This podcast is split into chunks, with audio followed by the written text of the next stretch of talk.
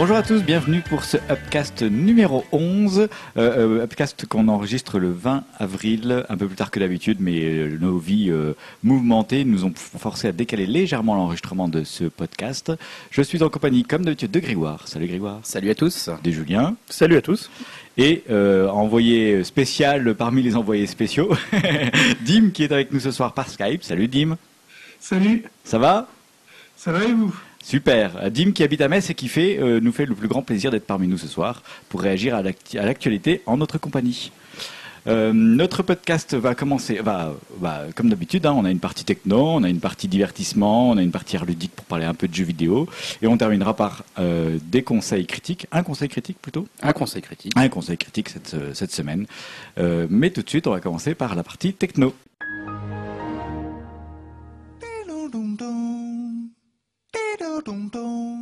Grégoire, tu veux nous parler de Facebook, je crois. Et oui, je veux encore vous parler de Facebook plus précisément parce que j'arrête pas d'en parler de cette entreprise. Je l'adore et je l'adore de plus en plus avec la news que je vais vous annoncer maintenant puisque euh, c'est une news qui commence à, à dater un petit peu mais qui m'a paru importante. Ça concerne Facebook et la collecte de données. Alors Facebook et la collecte de données, ça vient d'un rapport euh, sur la collecte de données personnelles de Facebook que des chercheurs de l'université de Leuven en Belgique ont, publié. En fait, c'est deux rapports hein, et euh, ça, montre un petit peu tous les efforts de Facebook euh, que fait cette entreprise pour capter la moindre petite donnée. Alors de vos utilisateurs, ça on le savait un petit peu, mais aussi de tous les autres internautes. Alors de, je vais un peu découper euh, en fonction des catégories de gens, on va dire. Donc déjà pour les utilisateurs, hein, vous comme moi, je crois que Julien et Stan, vous êtes sur Facebook, Plus euh, aussi. aussi. Toi, tu y es plus, Non, non, c'est fini. ah bah alors bientôt je vais, je vais parler de toi, t'inquiète pas. Donc quand tu es un utilisateur de Facebook euh, comme, comme moi, gros blaireau, à chaque fois que tu te connectes sur une page qui intègre un, bou- un bouton like, tu le sais peut-être ou tu ne le sais pas, mais en tout cas tu as des dizaines de cookies qui se mettent sur ton ordinateur, qui se mettent à jour sur ton ordinateur. Euh, via bah voilà hein, le, bouton like même s'il n'est pas activé hein, ça se met quand même et tout ça bah, ça te permet euh, enfin ça te permet non pas à toi mais à Facebook de savoir euh, bah, qui est qui tu es quelle page tu vas visiter et avec quel navigateur hein. Comme ça, ça permet un peu de savoir pouvoir mieux cibler ta, ta publicité. Et même si tu te déconnectes de Facebook avant de visiter une page, ça ne sert absolument à rien puisque ça, ça fonctionne de la même façon. Pour ceux qui ont désactivé complètement leur compte, donc c'est peut-être toi Stanislas, Mhm. euh, eh ben ça ça change pas grand chose Ouais, je puisque un utilisateur qui, décide de désactiver son compte euh, a intérêt en fait à bien effacer ses cookies car Facebook ne le fera pas pour lui et continuera de les utiliser pour le suivre à la trace. Donc tu es certainement encore suivi par Facebook Stanislas. Oui. Pire pour ceux qui n'ont jamais eu de compte, donc ils sont déjà pas très nombreux on va dire, mais alors ceux-là Bah, quand même euh, 4 milliards. Oui, mais j'ai envie de dire, euh, dans, les... dans le vu comme ça, c'est sûr, mais dans les pays euh, comme le nôtre, voilà, on va dire développés, etc., beaucoup de gens autour de vous ont Facebook, et bah, ceux qui ne l'ont pas, ils sont quand même suivis par Facebook, euh, puisque même s'ils savent pas votre nom, ils savent pas exactement qui vous êtes, ils arrivent à mettre des cookies sur votre ordinateur. Ils arrivent à vous assigner un identifiant unique qui peut être utilisé dans les analyses marketing euh, du futur.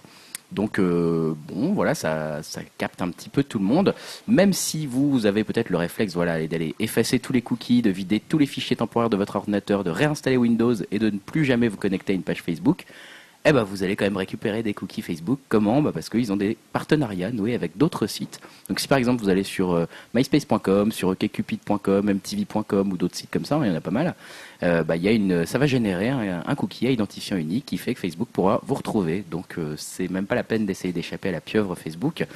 Et puis euh, il y a quand même une dernière catégorie d'internautes qui est peut-être un peu rare pour euh, qu'on rencontre peut-être moins souvent. On va dire les, les, les internautes très prudents, c'est ceux qui font la démarche de ne plus être suivis. Parce que je ne sais pas si vous le savez, mais on peut choisir de ne plus être suivi du tout par les entreprises. C'est ce qu'on appelle le, le mécanisme de opt-out, et euh, ça, se tra- ça se passe par un site européen hein, que- qui a été mis en place par le European Interactive Digital Advertising Alliance. Donc ce site c'est youronlinechoices.com. Je le mettrai en lien sur, Ouais, ouais, bien. Sur le site. Et donc ça, ça permet d'échapper aux techniques de track d'une centaine d'entreprises d'un seul coup. Donc j'ai été le faire pour, euh, pour voir un petit peu ce qui se passe. Et c'est marrant parce que vous voyez, euh, vous cliquez sur un bouton euh, et ça vous liste tous vos, tous les cookies que vous avez, tous les trackers qu'il y a sur votre ordinateur et ça les, ça les enlève, ça les bloque.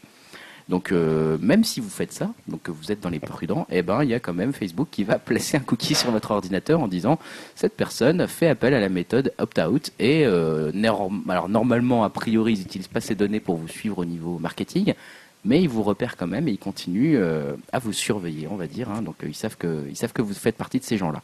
Donc la conclusion des chercheurs belges qui ont fait ces rapports, bah, Facebook est clairement hors la loi en Europe, hein, puisqu'il faut qu'en Europe, pour être licite, la publicité doit être choisie par l'utilisateur. Hein, quand on fait une publicité opt-in, donc à partir du moment où on fait un opt-out, normalement, on n'a plus le droit de nous suivre. Bon, bien sûr, on a attendu une réaction de Facebook. Alors au tout début, ils ont réagi en disant euh, euh, il y a des inexactitudes, sans les détailler. Ils ont dit oui, les auteurs ne nous, ne nous ont jamais contactés, euh, voilà. Bon, de leur côté, les auteurs, ils ont dit bah nous aussi, on pense que s'il y a des erreurs dans notre rapport, on est très heureux de les avoir et on demande à Facebook de les préciser. Il n'y a pas eu de réponse de Facebook. Ça demanderait à Facebook de se dévoiler en fait. Voilà, donc euh, ça a été euh, un petit peu étrange. On se disait bon, Facebook répond pas, euh, qui ne dit mot consent peut-être. Et, finalement, un peu plus tard, donc le mercredi 8 avril, Facebook a enfin parlé de, sur cette collecte de données pour expliquer un petit peu ce qui se passait dans leur billet de blog. Et euh, ils ont dit qu'ils avaient trouvé un bug qui aurait pu envoyer des cookies à quelques personnes qui n'étaient pas sur Facebook. Oh. Donc voilà, ils ont remis ça sur la faute à un bug. Bon, euh, personnellement, j'y crois pas du tout. Hein. Ça, après, je vous laisse faire votre avis. Euh, tout ça, bon, ça se fait dans un cadre à peu près à la même époque où la Commission européenne a recommandé de fuir Facebook hein, compte tenu de sa, sa, politique sur la vie privée des utilisateurs. Donc là, j'ai l'impression que ça passionne pas trop les grands médias, cette information de, de Facebook qui nous traque tous perso, je la trouvais un peu flippante, donc je voulais en parler. Euh, je ne sais pas si ça va changer quelque chose dans les règles de confidentialité, mais de toute façon, on est piégé. À mon avis, ça ne changera rien, et si les grands médias s'y intéressent pas, c'est que c'est trop difficile à faire comprendre euh, les enjeux. Les enjeux sont trop difficiles à faire comprendre. Je pense un peu, ouais. Bah voilà, bah, je suis encore plus content d'avoir quitté Facebook. Ouais, mais es quand même Tout en sachant que je suis suivi, mais ça, j'en doutais pas trop. Hein. Euh, d'accord, merci Grégoire pour cette news qui nous fait un peu peur. Toutes mes news feront peur aujourd'hui. Hein. C'est un, thème peur, encore une fois. Hein. Euh, Julien, tu vas nous rassurer en nous parlant d'une entreprise que nous aimons tous. Ça fera peut-être peur à certains, en fait. Vas-y, je, vais vous parler d'Apple ah. euh, et de particulièrement de l'Apple Watch, puisque euh, la sortie de l'Apple Watch est pour bientôt. Je crois que c'est le 24 avril.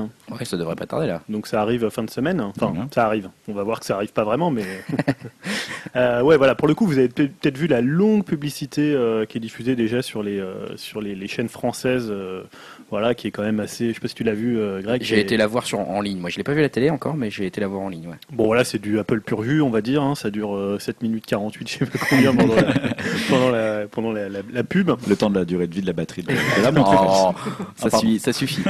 voilà, donc peut-être que vous avez vu cette publicité, vous vous êtes dit, bah voilà, il me faut, il me faut une Apple Watch, et vous vous êtes dit, bah voilà, je vais tout de suite aller prendre mon petit baluchon et me mettre devant un Apple Store pour me planter, pour planter ma tente et attendre. C'est exactement ce que tu vois clair en nous, en fait. franchement, tu nous connais bien. Mais euh, il y a beaucoup de gens qui ont fait ça à l'époque de la sortie de certains euh, appareils d'Apple, euh, notamment surtout sur les, iPhones. sauf que finalement, pour vous procurer la montre, la montre d'Apple, ça va être un peu plus compliqué que ça. Et pour le coup, ça va vraiment ressembler à un parcours du combattant. Alors en fait, on a appris, je crois que c'était il y a trois semaines, via une interview qui avait été donnée au, Business Insider par Angela Arens, qui est la chef de produit Apple, euh, qu'en fait que, Apple avait décidé et avait fait passer en fait un mémo à ses employés pour euh, encourager, euh, pour qu'ils encouragent en fait les clients à faire leurs achats en ligne. Et pas du tout directement en magasin comme c'est d'habitude, donc faire leurs achats en ligne et attendre sagement que ça soit livré, livré par la poste. En fait, l'idée, ce que voulait éviter Apple, c'est les longues files d'attente devant les boutiques qui correspondent plus du tout en fait à l'image que la firme souhaite donner. Euh, à ce sujet, en fait, Angela Arens déclare Nos consommateurs en ont assez de croiser les doigts et d'attendre des jours pour espérer avoir leurs produits. Donc bon, ça, on peut pas, on peut pas dire que ça soit faux. C'est-à-dire qu'il y a tellement une, une, pénurie et une demande. Bon, voilà, on, verra si c'est organisé, si c'est orchestré. Mais disons que c'est vrai que c'est, euh, c'est pas forcément, ça donne pas forcément une bonne mm. image de l'entreprise. Même si j'ai l'impression que tout ce côté pénurie et buzz, c'est pas forcément non plus une très mauvaise chose pour euh, pour la pour la hype. Il y a un peu de ça, mais c'est vrai que ça faisait un peu technique marketing des années 90, 2000, de faire une longue file d'attente devant un magasin. Euh, mais bon, ils ont été quand même pas mal de fois pris dans des images sur des documentaires sur le capitalisme, genre regardez, c'est honteux, machin, etc. Et du coup, je pense qu'ils en avaient un peu peut-être marre de cet aspect-là. Quoi. Oui, ce que je lisais, c'est que certains disaient que ça faisait pas assez image classe et image glamour. Ah, d'avoir des gens euh, comme ça qui attendent assis par terre avec des tentes. Euh, pour une montre à 11 000 euros. pour une montre à 11 000 euros. Euh, voilà, donc bon, moi je trouve quand même que ça leur fait souvent un buzz assez important parce que ça fait genre, bah, il y a une grosse demande et quand on sait que quelque chose est très demandé, bah forcément, d'autres on le veut et d'autres ont envie de l'acheter. Donc en fait, ce qui veut dire que pour l'Apple Watch, c'est inutile en fait de se rendre en magasin puisqu'il n'y aura pas de stock en magasin avant le mois de juin. D'accord. Bon bah voilà. Donc depuis le 10 avril, par contre, on peut on peut se rendre sur la boutique en ligne et prendre un rendez-vous. Alors ça, ça m'a beaucoup fait rire, c'est-à-dire que tu es allé sur la page d'Apple, donc tu as un petit message qui dit prenez rendez-vous pour essayer l'Apple Watch en magasin. Si vous prenez rendez-vous, un spécialiste vous attendra pour répondre à vos questions et vous aider à choisir le modèle qui vous convient. Donc après, tu sélectionnes un magasin, tu composes un numéro et tu prends un rendez-vous. Voilà, et le type te dit voilà, cette montre elle est géniale, ah, faut que vous l'achetiez, elle est exactement faite pour ce que vous avez besoin. C'est incroyable. Même si vous n'avez pas besoin de le faire, le besoin a été inventé par Apple. Elle vous rend plus beau, elle vous rend plus grand. voilà, c'est un peu ça. Et euh, soit il y a une autre, une autre petite fonction sur la page pour la précommander et donc se la faire livrer, comme c'est écrit sur le, message, à partir du 24 avril. Sauf que forcément, il y a une qui dit pénurie, qui dit buzz, dit forcément attente rallongée. Et pour le coup, il va falloir être patient puisque pour le modèle le moins cher, donc euh, la Watch Sport, qui coûte quand même, je rappelle, on avait donné un peu les tarifs à l'époque où ça avait été annoncé, c'est 399 euros pour euh, la, montre la moins chère. le délai de livraison a été décalé au mois de juin. Euh, pour les modèles les plus luxueux, donc il y avait la Watch Edition, euh, là pour le coup c'est décalé à juillet. Euh, c'est celle qui était vendue 13 000 euros que, Greg avait commandé, je crois. Ah, c'est ça. et pour l'Apple Watch tout court, le modèle moyen de gamme qui coûte 649 euros, le délai est de 4 à 6 semaines.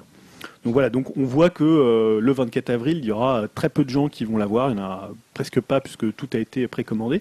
Et d'ailleurs, ce que déclarait, donc je parlais de Angela Rams, donc qui est chef de projet chez de produits chez Apple, euh, elle avait déclaré juste la veille du 10 avril, donc de l'ouverture des commandes, comme par hasard, elle disait Étant donné l'engouement phénoménal des personnes qui visitent nos magasins et le nombre de clients ayant consulté l'Apple Store en ligne pour choisir très tôt leur Apple Watch préféré, nous prévoyons que les stocks disponibles lors du lancement ne suffiront pas à satisfaire cette forte demande. Ouais, bah voilà, c'est ce que tu disais. Hein, c'est la stratégie de la rupture, la stratégie du luxe, quoi. Hein, un produit rare. Euh.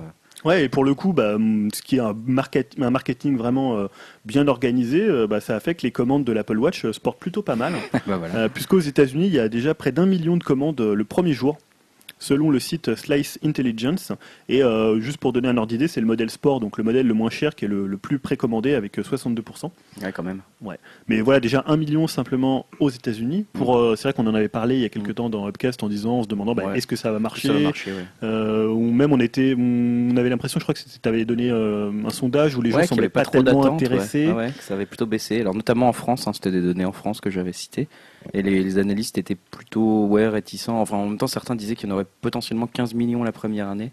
Mais bon, entre deux analystes, tu vois, c'était déjà un bon nombre. C'était déjà pas mal, ouais.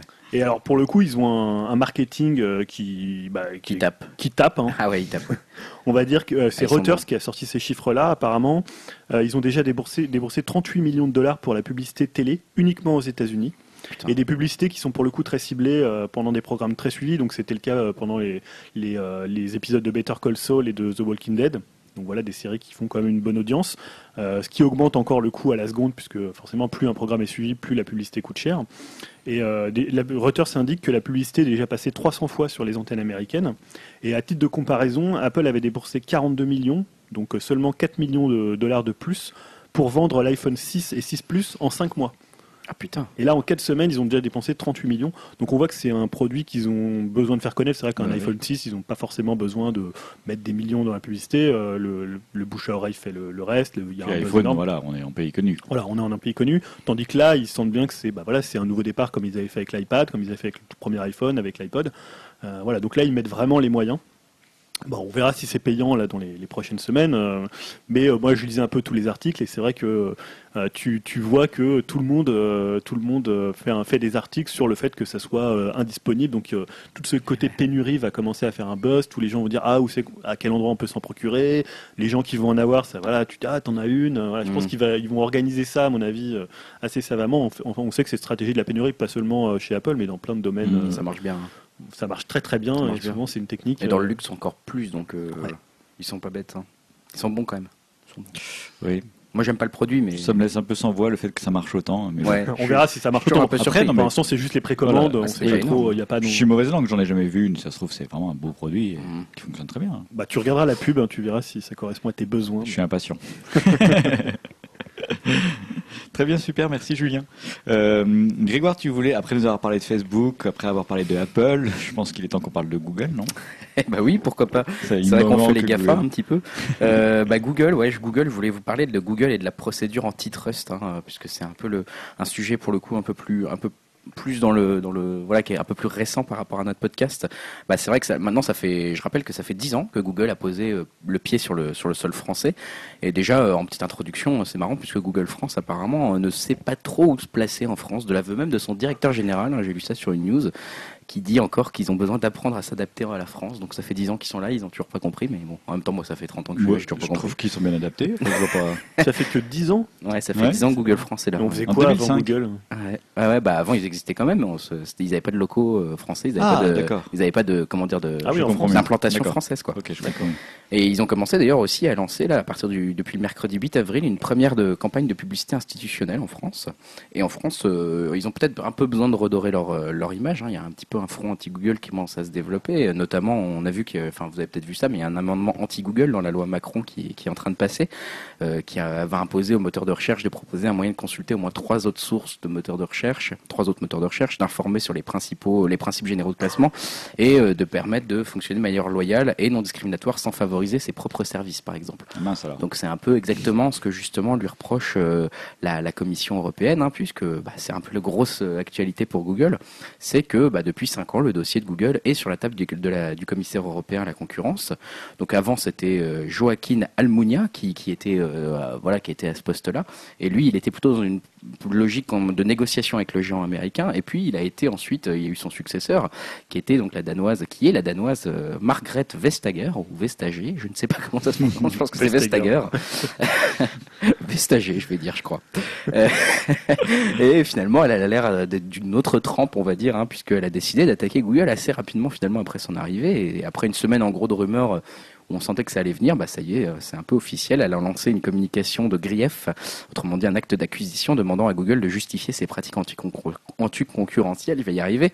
Euh, ce qui est visé en gros, c'est de favoriser les pages Google Shopping par rapport aux autres résultats.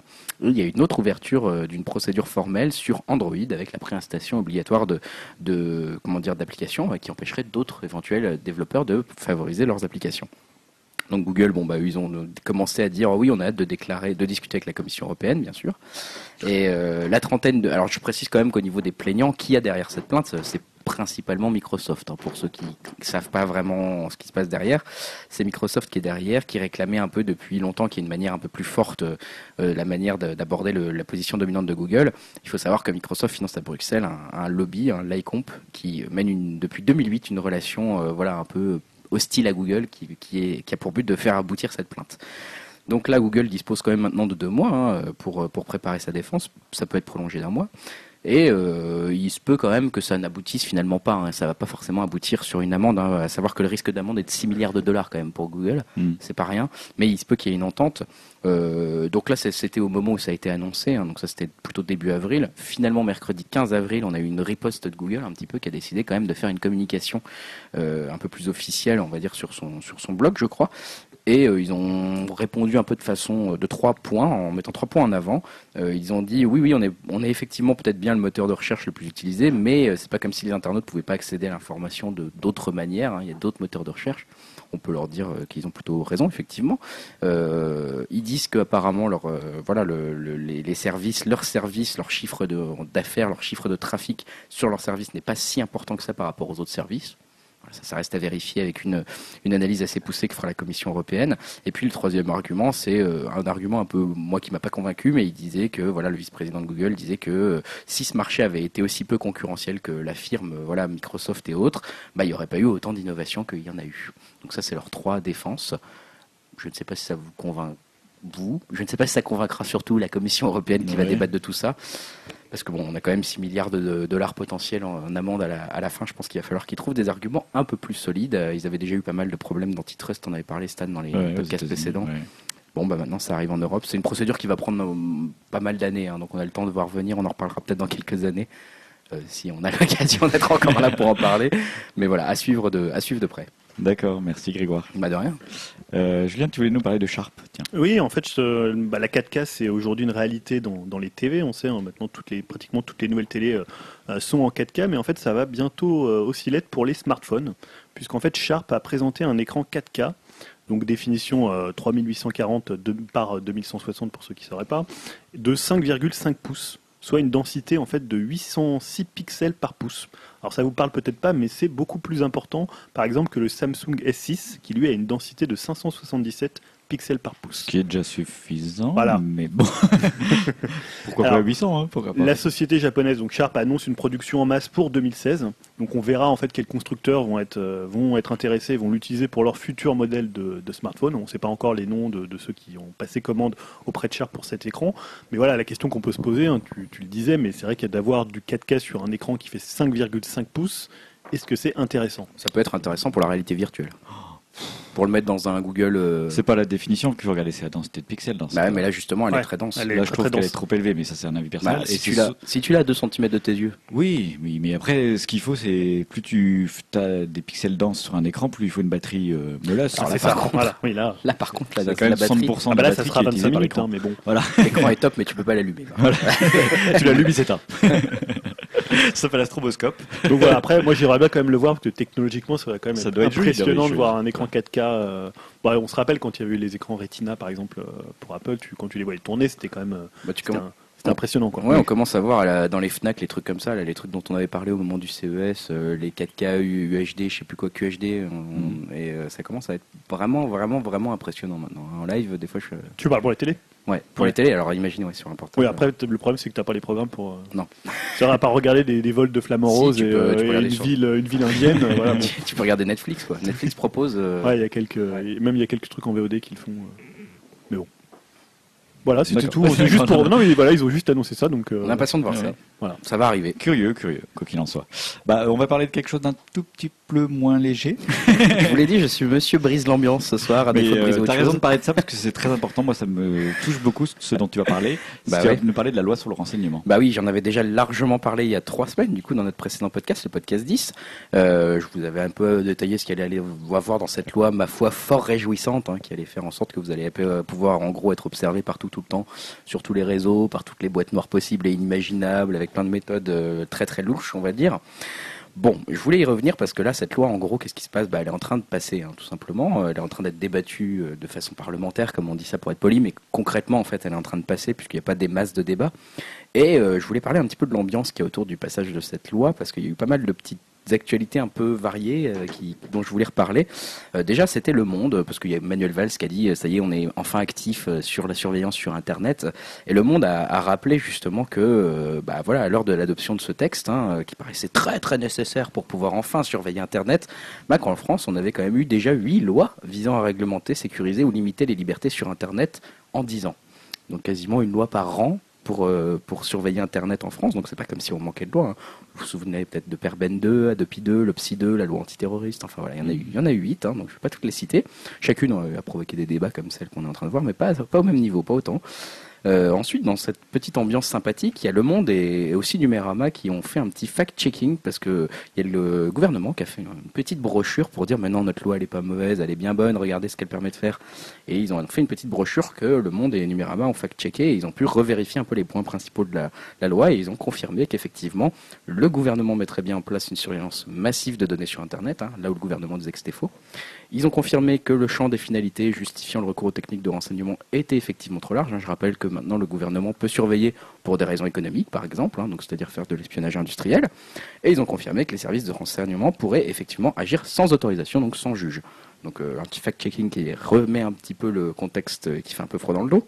Et ce qui est peut-être encore plus préoccupant, et presque un peu drôle, mais moi ça m'a fait un peu sourire, mais sourire euh, jaune, c'est que bah voilà des citoyens comme vous et moi, si par exemple vous allez sur la, si vous alliez, on va dire, parce que je vais parler au passé parce que c'est plus le cas, si vous alliez sur la page Facebook du gouvernement et que vous vouliez partager l'article de fact-checking de Numérama ou du Monde, et eh ben le gouvernement censurait le message euh, qui permettait aux internautes de prendre connaissance des arguments contraires.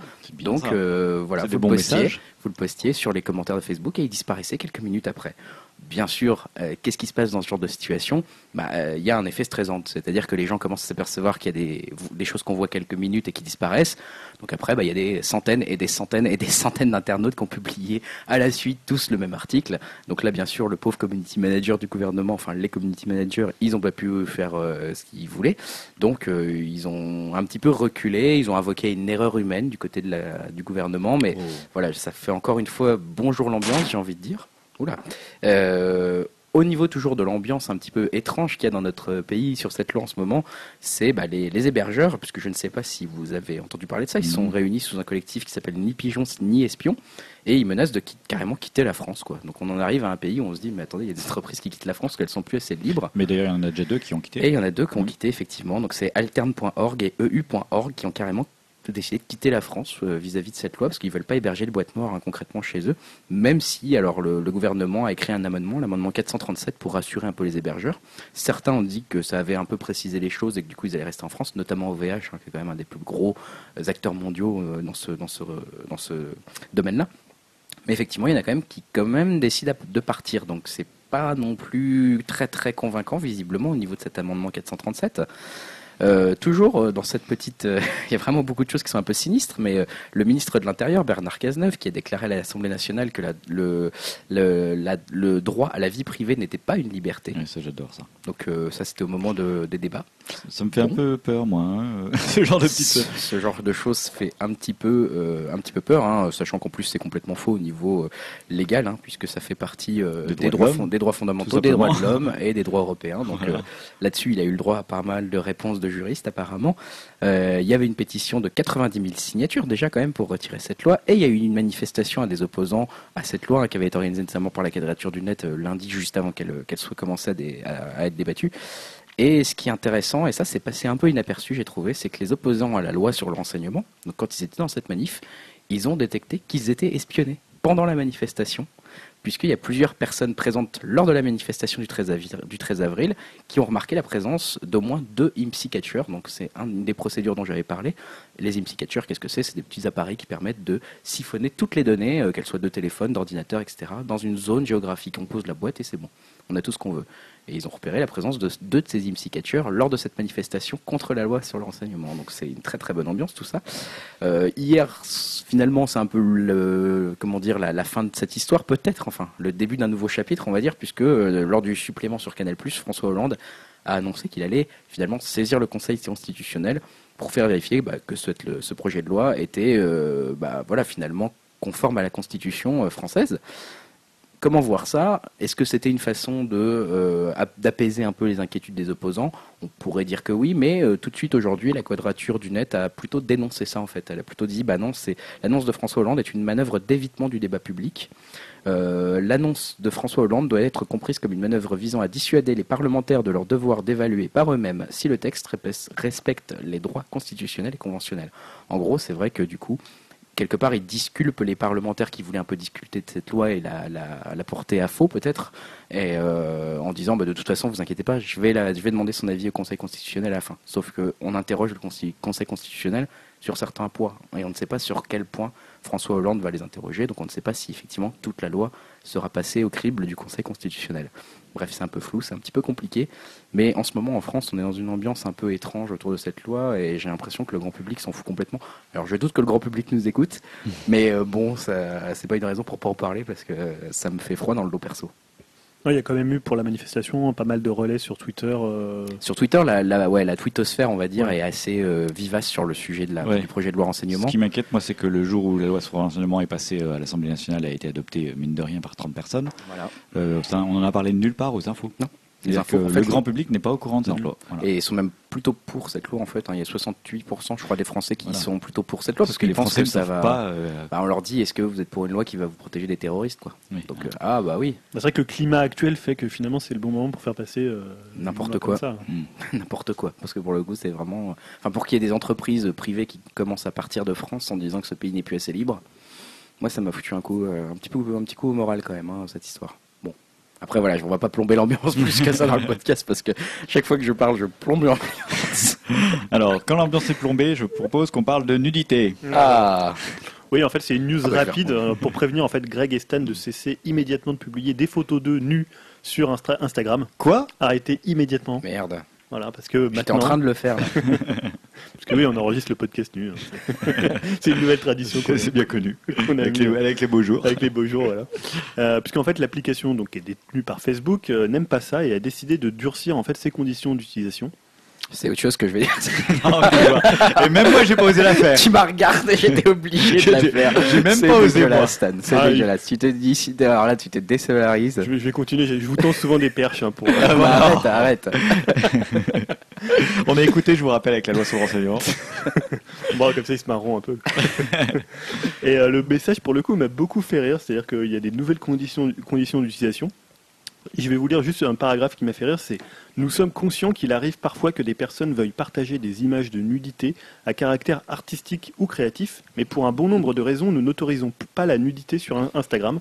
Cela inclut les photos, les vidéos et les autres contenus numériques présentant des rapports sexuels, des organes génitaux ou des plans rapprochés de fesses entièrement exposées.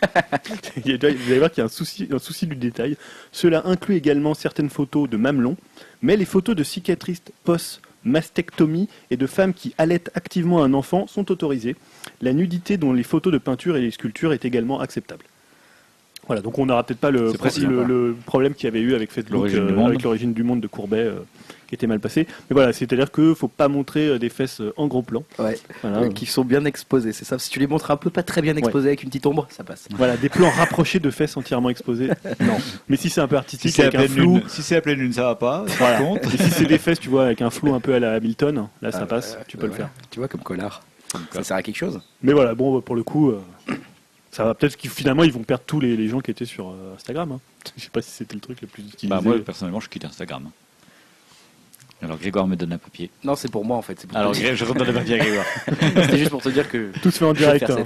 Tout se fait en direct. Alors Grégoire, tu vas nous parler. Tu nous parles quand même du rachat de SFRI. Bah en fait, je, sais pas. Non, je veux pas forcément parler. Ce qui me seulement le titre parce que maintenant qu'on a. Bah, je voulais parler du rachat de SFR euh, par Numérica parce qu'en gros, très mauvaise ambiance là-bas. Grégoire ne va pas parler du rachat SFR. Non, je ne vais pas en parler. Il va nous parler de l'informatique quantique. Ouais, parce que c'est vrai que le rachat SFR. Est-ce que ça a rapport avec Code Quantum? Pas loin. Ah, c'était J'adorais cette série, hein, je tiens à le dire. Moi aussi, je l'aimais beaucoup cette série et donc euh, ça m'a fait un peu plaisir de voir ce sujet. En fait, c'est un sujet qui m'a intrigué en me disant je ne parle que de trucs qui sont pas super sympas. mais si je parlais d'un truc un peu plus cool et un peu de futuriste dans cette rubrique techno pour une fois qu'on peut aller un peu, voilà, c'est un peu le but d'aller justement voir ce qui va se passer dans quelques années peut-être. Là, c'est peut-être quelques dizaines d'années, hein, ce dont je vais vous parler, puisque c'est effectivement l'informatique quantique qui est, vous ne savez peut-être pas encore ce que c'est, je vais vous expliquer, mais c'est une informatique on va dire, c'est un modèle informatique qui permet, c'est quantique, voilà, ça permettrait d'aider en fait l'humanité à résoudre euh, pas mal de problèmes assez euh, complexes puisque ça va dépasser les, les, puissances de calcul qu'on a actuellement. Hein. Ça fait plusieurs décennies que les chercheurs sont en quête de, de ce graal de l'informatique quantique. Et, euh, et qu'est-ce que c'est donc l'informatique quantique? Le calcul quantique, ça repose sur la notion de qubits. Donc, je vais pas le dire comme ça. Instagram va te bannir. Je vais me faire bannir d'Instagram en deux secondes. Quantum bit, je vais dire plutôt, hein, introduite dans les années 80 par des physiciens, euh, en particulier Richard euh, Feynman. Et euh, qu'est-ce que c'est? C'était euh, le principe derrière ça, c'était de s'affranchir des limites mécaniques de la gravure, euh, puisque voilà cette méthode de gravure quantique, hein, enfin de, de bits quantiques, hein, si dire, contrairement à voilà la méthode actuelle qui peuvent être que des 0 ou des 1. Hein, vous savez que voilà l'écriture binaire ça se passe avec des 0 et des 1. Il y a, il y a un troisième état qui s'appelle l'état de superposition dans lequel on peut à la fois être 0 et 1. Donc, c'est euh, un langage binaire, mais un langage tertiaire. C'est un langage multiple même, encore plus que ah. voilà, puisque en fait, ils peuvent être dans un grand nombre de valeurs simultanées. Chaque, chacun des euh, bits justement, chacun des octets, si on préfère. Je ne sais pas comment dire exactement pour que ça soit moins choquant à chaque fois que je le lis. Ce qui est bien, c'est qu'avec ces ordinateurs quantiques, bah, il n'y a pas réellement de limite en fait. Hein. Il n'y a pas de ni de limite en termes de vitesse de calcul, ni en termes de capacité de mémoire. Donc, on passerait complètement sur un autre modèle d'informatique. Hein. Euh, le problème, c'est que cette informatique quantique, ces ordinateurs quantiques, ils sont euh, trop instables. Il y a une grande possibilité d'état, je l'ai dit, en simultané, et cette instabilité pose problème. Et c'est là qu'interviennent, je vais reparler de nos amis de chez Google, puisque c'est les chercheurs de Google et de l'Université de Californie de Santa Barbara qui ont euh, mis au point un circuit quantique qui contient donc 9 qubits et qui permet pour la première fois de détecter en fait une erreur quantique et de s'en protéger. Donc non seulement il arrive à la détecter, mais en plus ils arrivent à la résoudre en direct pour pouvoir laisser continuer le processeur euh, quantique à, travailler tranquillement. Donc c'est apparemment, hein, pour ceux qui, s'y connaissent un petit peu en informatique quantique, c'est un, vrai tour de force. Hein. C'est très très compliqué apparemment de vérifier l'état voilà, d'un quantum bit classique, mais là apparemment ils ont vraiment réussi quelque chose de, très impressionnant. Ça faisait plusieurs années qu'ils travaillaient dessus. Euh, à savoir que justement pour ce travail, ils étaient associés jusqu'à présent avec la, NASA et l'USRA au sein du Quantum Artificial Intelligence Lab, mais que finalement Google, ils ont un peu décidé de changer maintenant de façon de travailler puisqu'ils vont euh, avoir leur propre ordinateur quantique. Avant, ils partageaient leur ordinateur quantique avec la NASA et l'USRA. Maintenant, ils ont décidé d'avoir leur propre ordinateur quantique euh, et, notamment, bah voilà, justement, grâce au, professeur euh, John Martinis, hein, donc c'est celui qui a réalisé les travaux euh, sur l'ordinateur quantique pour Google. On ne sait pas exactement encore pour l'instant si ça va vraiment marcher, si ça va vraiment leur servir, hein, cet ordinateur quantique. On ne sait même pas si ça va vraiment fonctionner un jour même s'il a eu un certain succès, la route s'annonce encore très très longue, mais euh, très très euh, prometteuse. Hein. Google n'est bien sûr euh, pas la seule entreprise à travailler sur l'ordinateur quantique. Il y a Microsoft qui a confirmé travailler également sur l'ordinateur quantique. Et il y a surtout euh, quelque chose qui est intéressant, peut-être encore une fois, je vais plomber le moral de tout le monde, mais la NSA en fait, hein, qui travaille sur l'ordinateur quantique, puisque avec, euh, il faut savoir qu'en fait, depuis quelques années, c'est quelque chose que le grand public voit peut-être pas trop, mais il y a une, une sorte de course contre la montre dans le modèle de l'informatique quantique, notamment au, niveau de la cryptographie. Donc justement tout ce, qui va confirmer, tout ce qui va concerner la NSA. Pourquoi? Parce que bah, si un jour la NSA se dote d'un ordinateur quantique, elle pourrait euh, lire tous les messages du monde en même temps tous les décrypter en même temps et tous les lire en même temps avec un seul ordinateur. Donc ça serait quand même relativement pratique pour quelque chose comme ça. Il faut savoir que euh, le jour où on aura un ordinateur quantique également, ça va complètement bouleverser Internet, puisqu'aujourd'hui Internet a une façon de travailler euh, qui est qu'on appelle le chiffrement asymétrique RSA et qui ne pourra pas fonctionner avec un, avec un ordinateur quantique, hein, puisque bah, justement l'ordinateur quantique ne, ne, propose pas un chiffrement asymétrique, il n'est pas en mode 1-0, il a un triple mode, donc euh, comme Stan tu l'avais dit. Donc euh, les mathématiciens sont retroussés déjà leurs manches depuis 2006 hein, dans un quelque chose qu'on appelle le post-quantum cryptographie afin de trouver justement une parade aux attaques par calcul quantique. Donc ça paraît très moderne, mais il y a quand même déjà quelque chose depuis 2006 où des, des Américains et autres mathématiciens du monde entier se sont déjà réunis pour essayer de nous protéger, nous, dans l'avenir, sur nos pauvres ordinateurs quantiques. Enfin, nous, on n'en aura pas, mais pour pas qu'ils soient déchiffrés par des ordinateurs quantiques. Donc, il y a notamment, je citerai quand même le travail de Nathan Hamlin et William Webb, ah, ça s'invente pas, deux mathématiciens qui viennent de présenter justement une nouvelle manière de faire du chiffrement asymétrique et qui serait résistant aux futures attaques quantiques. Donc, on est déjà entre guillemets sur un nouveau mode d'attaque, un nouveau mode d'ordinateur qui va complètement révolutionner la façon même dont on perçoit un ordinateur. Hein. Je rappelle, un ordinateur qui n'a pas de limite, ni en termes de vitesse de calcul, ni en termes de données traitées. Euh, voilà, ça peut faire un peu peur effectivement si ça tombe dans les mauvaises mains. Donc euh, on est content d'avoir quand même quelques petits mathématiciens qui se regroupent euh, pour essayer de nous protéger dans l'avenir.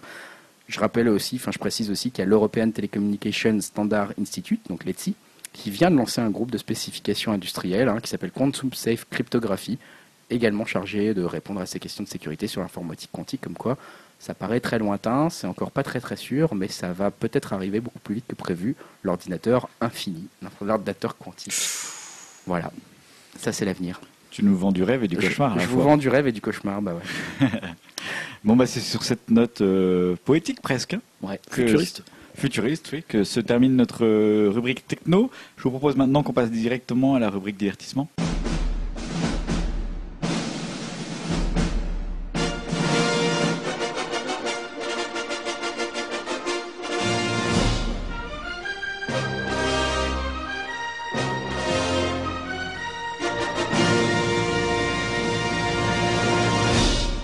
News divertissement, on commence ces news avec une nouvelle plateforme qui s'appelle Tidal, Julien. Ou Tidal. Ou Tidal. Tidal. On a cherché tout à l'heure avec Greg euh, sur Google. donc la voix nous a dit Tidal. Ouais, Google Translate dit Tidal. Alors, si Google Translate dit Tidal. Oui, en fait, donc voilà, c'est un peu encore une fois notre débat de, de la semaine. Hein. j'aime bien, voilà, j'aime bien ce côté de débat. Euh, donc Tidal, Qu'est-ce que c'est? C'est pas seulement un excellent album de Fiona Apple, puisque c'était le premier album de Fiona Apple qui était très très bon.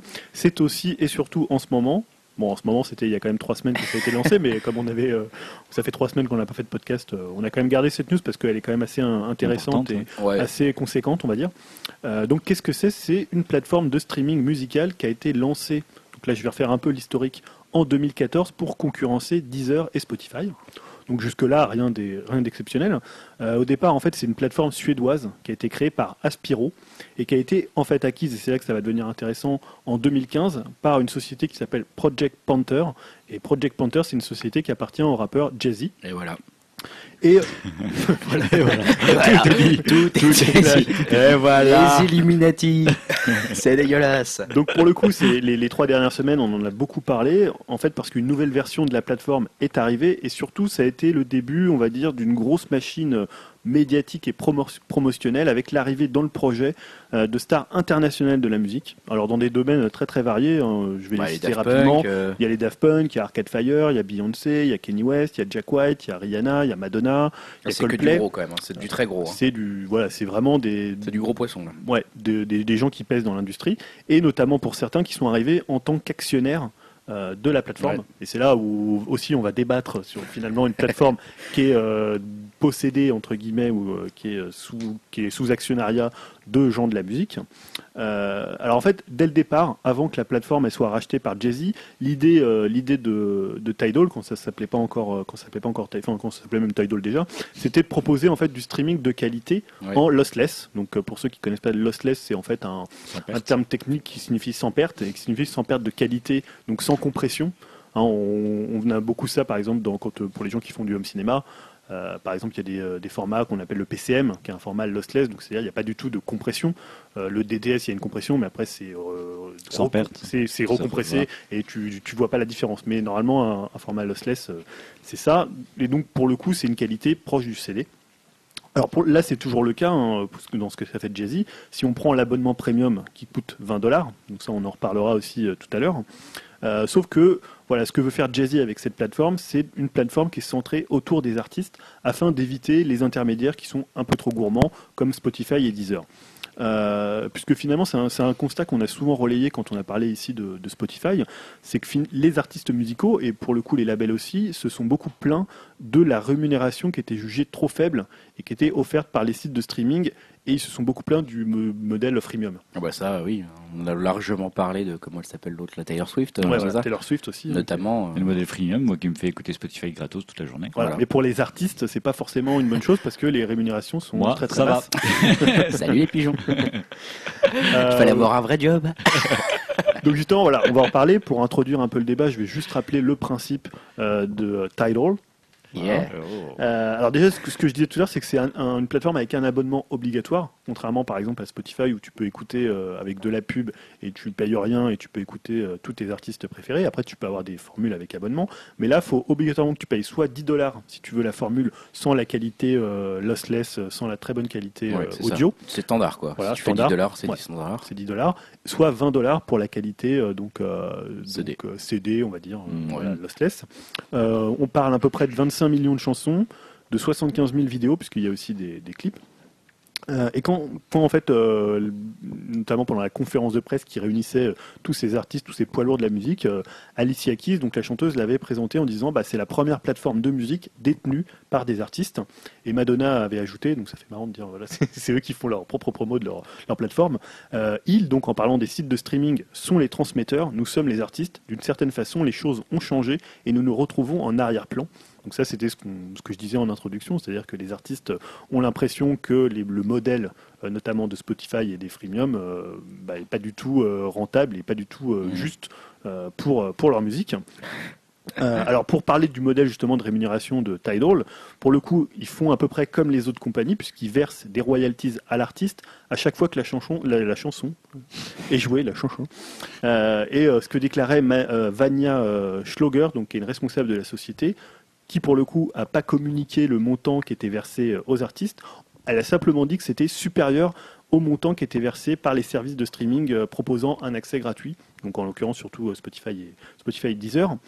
donc voilà, on peut dire déjà, quand on parle du modèle, c'est mm. qu'ils utilisent un peu le même modèle. C'est-à-dire bah, un modèle qui, rémunère euh, les artistes via le nombre de fois que tu vas les écouter. Euh, tu vas écouter il les rémunère mieux, c'est ça, hein, théoriquement. Il les rémunère mieux. Il les rémunère mieux théoriquement, mais euh, c'est exactement la même façon de fonctionner. Donc bon. Mais alors, est-ce que ces artistes à terme vont quitter Spotify ou Deezer?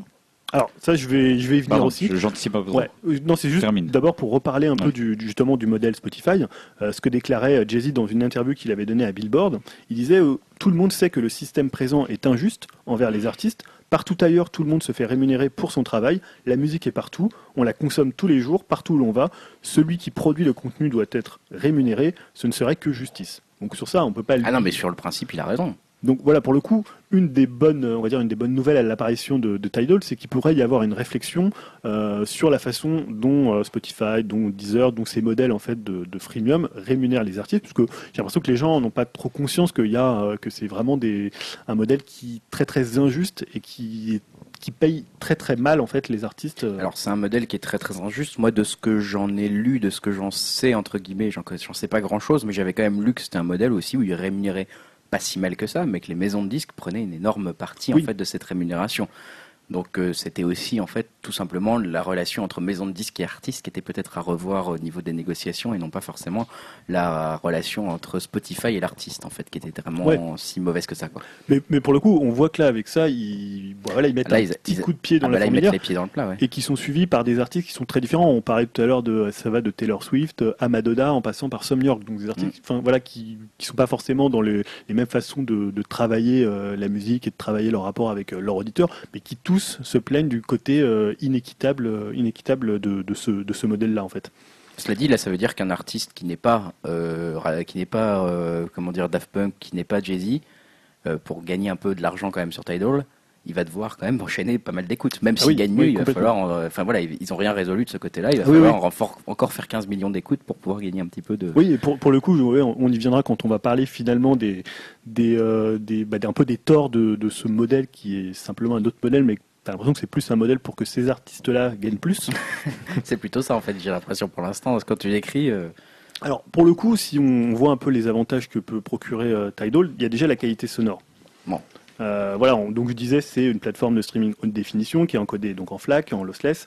Euh, pour le coup, est-ce que finalement c'est un gros avantage euh, aujourd'hui dans une société où finalement la qualité sonore. Alors moi je trouve ça bien parce que c'est vrai que les gens sont peut-être mal éduqués à la qualité sonore. hein, oui. on le voit avec mais une génération qui a grandi avec du MP3.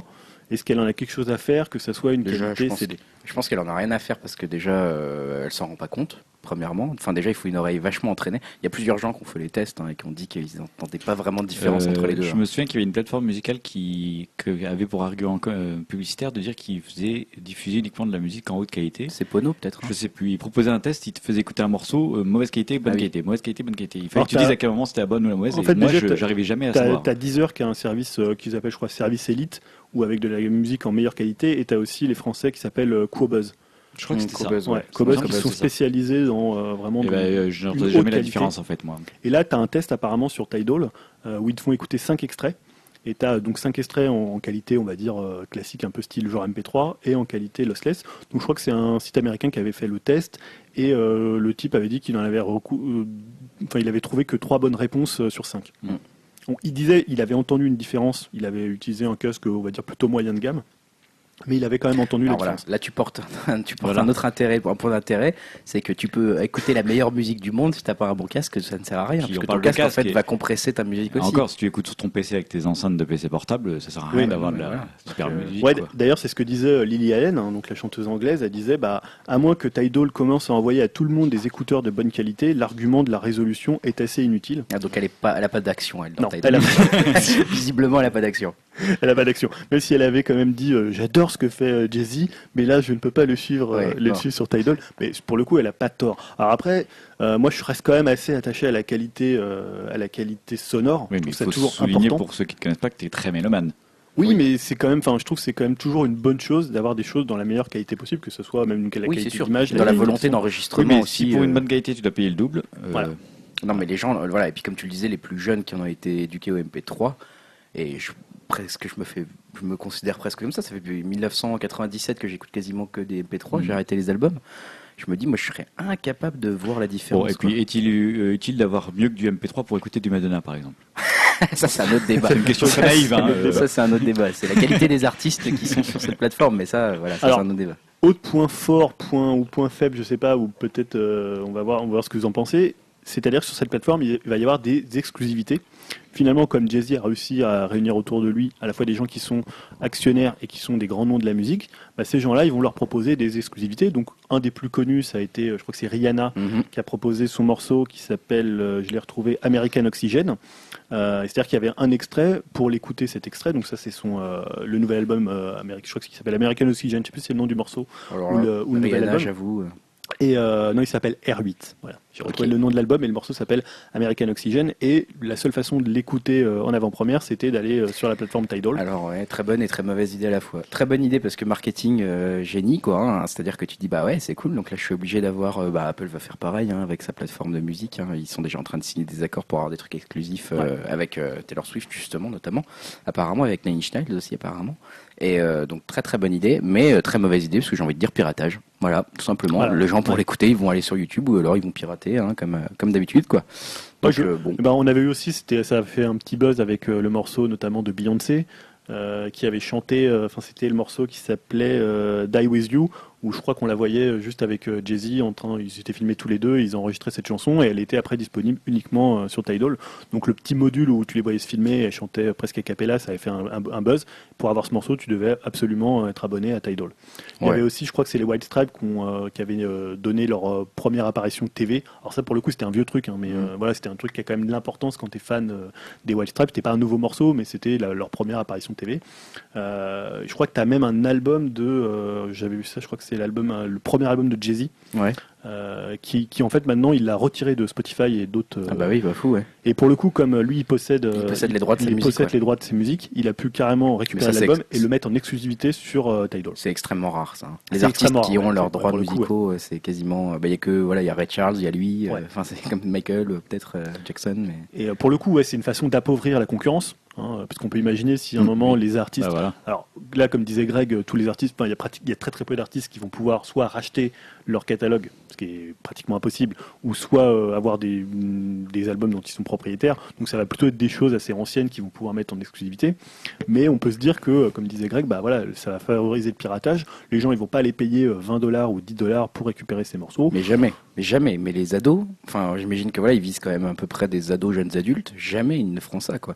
Jamais ils vont payer 30 ou 20 dollars pour aller juste avoir des morceaux exclusifs, surtout si t'as quoi T'as un album de Rihanna, un album de Daft Punk, enfin même pas un album, un morceau. Ouais. Euh, c'est quand même pas suffisant et que tu peux le trouver sur euh, YouTube juste après. euh. Enfin voilà, il y a tellement de moyens de consommer la musique. Alors, moi j'avais lu qu'il y, enfin, y avait des rumeurs comme quoi Jay-Z, justement, quand il avait négocié les clauses d'actionnariat, il y avait dans ces clauses-là une, euh, une nécessité pour les artistes qui, qui devenaient actionnaires de donner des morceaux Mm. Gratuitement à la ça, plateforme. ouais. Voilà. Ouais. Donc en même temps, c'est vrai que, comme, comme tu disais, positivement, ça va faire un attrait pour cette plateforme. Ah bah c'est une bonne voilà, idée, ouais. C'est une une bonne idée, mais en même temps, euh, je suis pas sûr que ça l'aide euh, finalement tant que ça en, en termes d'abonnés. je, pense que ça crée un petit buzz, comme tu l'as dit. Puis après, voilà, les gens qui sont vraiment fans de, de Jay-Z, ils vont aller télécharger l'album, ils vont aller télécharger le morceau inédit, ils vont aller voir Rihanna, je sais pas quoi. Ils vont le trouver d'une autre façon quand t'es vraiment fan. Mais bon, pour les autres gens, peut-être pour le grand public, se dire, si, s'ils font le coup très très très très très régulièrement. Vraiment, si c'est très très régulier, peut-être les gens diront à force, euh, ah c'est vrai qu'il y a souvent des nouveaux trucs qu'on n'a pas ailleurs sur cette plateforme-là. Un peu comme Netflix, quoi. C'est à force de bonnes séries ou de petites séries qui produisent eux-mêmes et qui sortent que sur Netflix qu'à force tu te dis, ah bah tiens, ça vaut peut-être le coup Netflix. Et c'est un peu ça qu'ils devraient faire, mais il faut vraiment que ça soit ultra régulier, quoi. Sinon, euh, les gens ne vont jamais payer Ouais. ce service. Enfin, c'est mon avis, hein, perso, mais. Mais voilà, après c'était voilà, j'ai présenté un peu le, les avantages, les inconvénients, le principe. Euh, voilà, après je sais pas si vous avez des choses à ajouter sur, euh, Bah, moi, je suis sur un le modèle. Sur euh, le modèle, moi je suis euh, quand même très très très dubitatif parce que ça fait un peu. En plus, moi ça m'a donné une impression de genre. Je sais pas si vous avez vu cet épisode de South Park il y a très longtemps de Metallica qui se plaignait de pas pouvoir s'acheter une piscine en ouais, or. ouais. C'était un peu ça, tu vois. C'était genre ah à cause du téléchargement on peut plus se payer une deuxième piscine en or quoi. Et ça faisait un peu ça, genre le côté Madonna, euh, les enfin Jay Z, tu vois, il est milliardaire. Il faisait un peu ça, tiens, je vais créer une nouvelle truc pour qu'on puisse vraiment rétribuer les artistes dont je fais partie, dont j'ai 3% des trucs. Enfin, tu vois, il y avait un côté. En plus, il présentait pas d'artistes peu connus sur scène. Ouais. Justement, il mettait que des gros noms. Et il y avait un côté. Moi, ça m'a un côté gênant. En fait, j'avais l'impression qu'au lieu de me serrer la main à Universal quand je vais acheter un CD, bah, je serrais la main à Jay-Z qui est déjà milliardaire. Et du coup, euh, Ouais, Tu t'avais vois, il y a l'impression un- qu'il se disait bah, le modèle il est pas assez rentable pour nous, donc on va en créer un autre qui est presque pareil, mais pour le coup qui sera rentable pour nous. ouais. Mais, Mais du ça coup, fait un euh, peu problème de riche, quoi. Voilà. oui, ça fait un peu problème de riche. Ça m'a fait un peu vraiment cette impression-là, genre ouais. euh, Regardez, vous allez enfin nous donner de l'argent. Ouais, et puis en plus, sans faire de, démagogie inversée, comme tu disais, c'est quand même des artistes, là on l'a tous cité, crèvent pas la dalle. Non. Hein, ils ça devrait pas non plus. Euh, c'était ouais, quand on parlait de Metallica avec Napster, euh, ouais, c'est le coup, tu vas pas avoir ta piscine en or, tu vas pas avoir ta super voiture. Hein.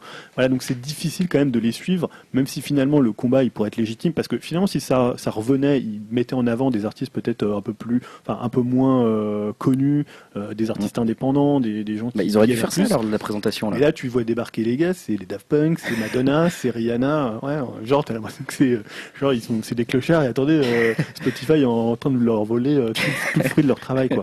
Donc c'est vrai, ce que je fais, c'est finalement un peu de la démagogie, puisque là, ça leur fait peut-être un, pas forcément un manque à gagner, mais ils ont peut-être l'impression que euh, des, plateformes, des modèles, euh, comme on parlait du modèle freemium, font de l'argent sur leur dos. Oui. Ça, on peut pas non plus, voilà, même euh, s'ils gagnent déjà beaucoup d'argent.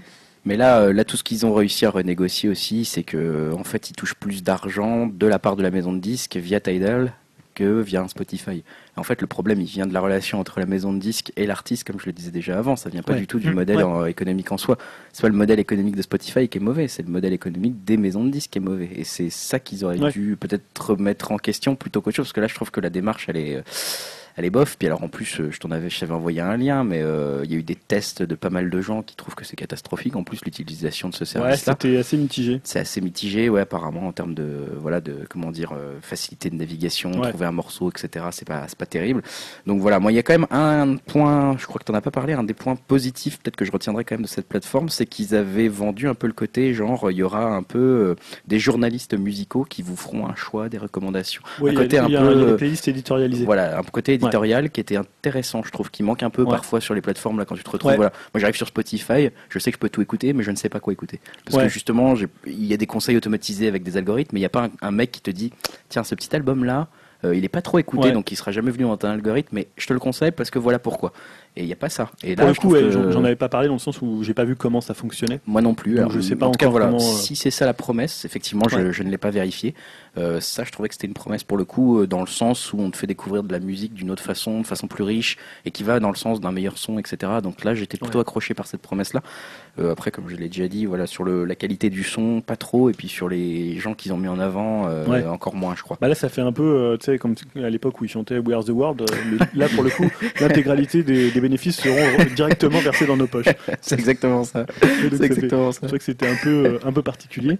Et pour le coup, ils ont quand même pas mal d'adversaires euh, notamment sur Twitter. Et euh, je citais tout à l'heure Lily Allen aussi qui a dit euh, bah voilà, ce que je disais, j'adore Jay-Z, mais Tidal c'est tellement cher comparé aux autres services de streaming qui sont pour le coup opérationnels. il, bah, ce qu'elle disait, il prend les plus grands artistes et les rend exclusifs à Tidal. Les gens vont affluer massivement à l'intérieur des sites pirates. Bah je pense qu'on est assez d'accord pour le coup avec, bah avec Lily Allen. Et sur Twitter aussi, parce qu'ils avaient lancé, alors je sais pas si vous avez vu avant, en fait, sur toutes les pages des artistes qui étaient concernés, ils avaient mis, je crois que c'était un carré bleu oui, c'est ça, un carré bleu, bleu clair. juste la veille du, grand lancement, du lancement en grande pompe avec euh, tous les artistes. Donc il y a plein de gens qui avaient cru, notamment quand les Daft Punk l'avaient fait, que ça annonçait un nouvel album, mais c'était juste pour soutenir euh, Tidal. Donc là aussi, c'est un peu bizarre de d'utiliser quelque chose. Tu as l'impression que je sais pas, ils vont aller, ça, ça, va concerner, je sais pas, les femmes au Nigeria. Non, c'est juste pour aider notre pote Jay-Z qui va nous permettre de gagner encore plus de pognon. Donc bon, c'est voilà, je trouve qu'ils sont, ils sont quand même, ils sont. Il y a un côté à côté de la plaque. Hein. Ouais, ils sont un peu au bord du précipice dans le sens où tu vas pas aller vraiment les aider parce que c'est euh, des multimilliardaires, donc pas forcément envie de les soutenir, même si tu peux euh, aimer les artistes euh, qui représentent et aimer ce qu'ils font musicalement, t'as un peu du mal à les suivre sur, euh, sur ce truc-là. Quoi. Ouais, ouais, et puis même en termes de communication, même la conférence en elle-même où ils ont annoncé la création de ce service, elle avait été un peu moquée, quoi. Parce qu'Alicia Keys qui est débarquée en disant, ouais, il y a une vraie révolution là, les gars, enfin, tu vois, c'est genre le changement de monde et tout. Euh, on va vraiment s'en foutre plein les fouilles maintenant. tu vois et la salle avait été hyper molle, les applaudissements peu nourris, on dirait qu'ils n'avaient pas préparé la salle, ils n'avaient pas chauffé la salle, quoi. Et du coup, il y a eu un côté genre décalage, euh, c'est tombé à l'eau, mais comme une, euh, voilà, comme une vieille merde. pour le coup, sur Twitter, il y avait, parce qu'ils avaient lancé le hashtag Tidal for All. Et là, il y avait le, hashtag contraire, c'était Tidal for No One. les gens euh, disaient voilà, c'est trop cher. Euh. et euh, pour le coup, j'ai vu une news là, je regardais, je regardais ce matin. et après, là, ça fait un mois que ça a été lancé, et ils ont déjà apparemment viré pas mal de gens. D'accord. C'est-à-dire ils ont viré ah, l'équipe de, ah, merde. bon, bah, voilà. Il y a déjà, alors il disait, je sais plus, c'était ouais, l'entreprise s'est séparée apparemment de, de son PDG et il parle du départ d'au moins 25 personnes. Ah bah, bravo Jay-Z Voilà. pour le coup. Euh, Attends, il a plein de thunes, il aurait pu un peu euh, insister sur les efforts, là, les oui, un peu. Leur communication, c'était de dire nous avons supprimé une poignée de postes et recentré nos talents pour prendre en charge les services qui ont besoin et qui en ont besoin et éliminer les postes redondants. Tidal est toujours présent et va s'agrandir. Nous recrutons déjà pour plusieurs autres postes. Nous ne voulons plus payer leur salaire, nous voulons garder leur argent.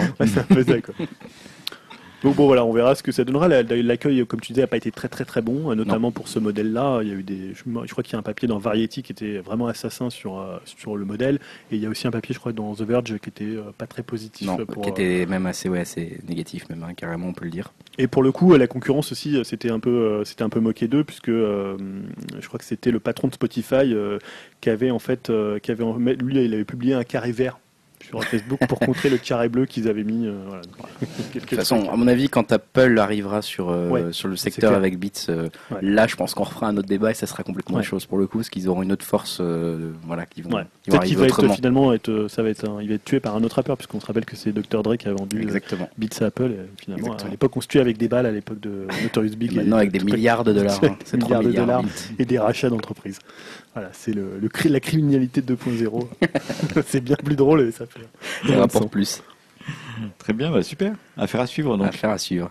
Bon, Gribard, tu voulais nous parler de Netflix, je crois. Je voulais vous parler de Netflix. J'en parle régulièrement des chiffres de Netflix. C'est quelque chose qui m'intrigue vraiment parce qu'on n'arrive pas trop à savoir en France où ça en est. Et là, c'est le CNC cette fois-ci qui a publié un baromètre mensuel de l'offre des programmes de neuf plateformes de SVOD en France pour avoir un peu une photo du marché. Et donc ils ont recueilli un petit peu euh, bah, tout ce qu'il y avait comme offre hein, sur leur site internet et euh, pour voir un peu si on a eu un bouleversement ou pas avec l'arrivée de, Netflix en France ou pas. Et ben au final, euh, le phénomène semble plutôt minimisé par les chiffres du CNC. Hein. donc c'est par exemple l'offre totale de films et de franchises de séries est passée de 3560 en octobre à 4266 en octobre en octobre 2013 par rapport à octobre 2014, donc un an plus tard. Donc on a eu une augmentation de 20% sur, sur l'offre totale. Bon, pas mal, mais c'est pas non plus révolutionnaire, on va dire. Et, euh, et donc les films, au niveau de toute l'offre SVOD en France, constituent l'essentiel de l'offre, hein, avec 68% des programmes qui sont disponibles. L'offre de séries télé, elle a un petit peu augmenté entre les deux années. Hein, c'est entre, toujours entre euh, octobre 2013 et 2014. Donc elle est passée de 4,6% à 6%, ce qui est plutôt... Moi, ça m'a fait un peu bizarre de voir des chiffres aussi bas pour les séries, hein, seulement 6% de séries, puisque en général, le moteur de la SVOD, c'est plutôt les séries et pas vraiment le cinéma. Mais bon, dans leur étude, elle est un peu bizarre la méthodologie parce que, en gros, ils comptent une série genre euh, Game of Thrones, c'est 1. Tu vois, c'est pas un épisode égale 1, c'est 1 pour tout Game of Thrones. Donc bon, voilà, c'est une façon un peu étrange de, de compter, ce qui implique peut-être le faible pourcentage de séries. Euh, au niveau du, des films sortis en salle, il y a un petit focus qui est fait, un petit peu genre, euh, est-ce que les, entre guillemets, les grands films, les films qui sont sortis en salle, quelle part ils ont dans cette, dans cette offre de SVD en France? Il y a quand même euh, en 2014 2020 films qui sont disponibles, 2020 euh, films donc sortis en salle qui sont disponibles sur les offres de SVOD.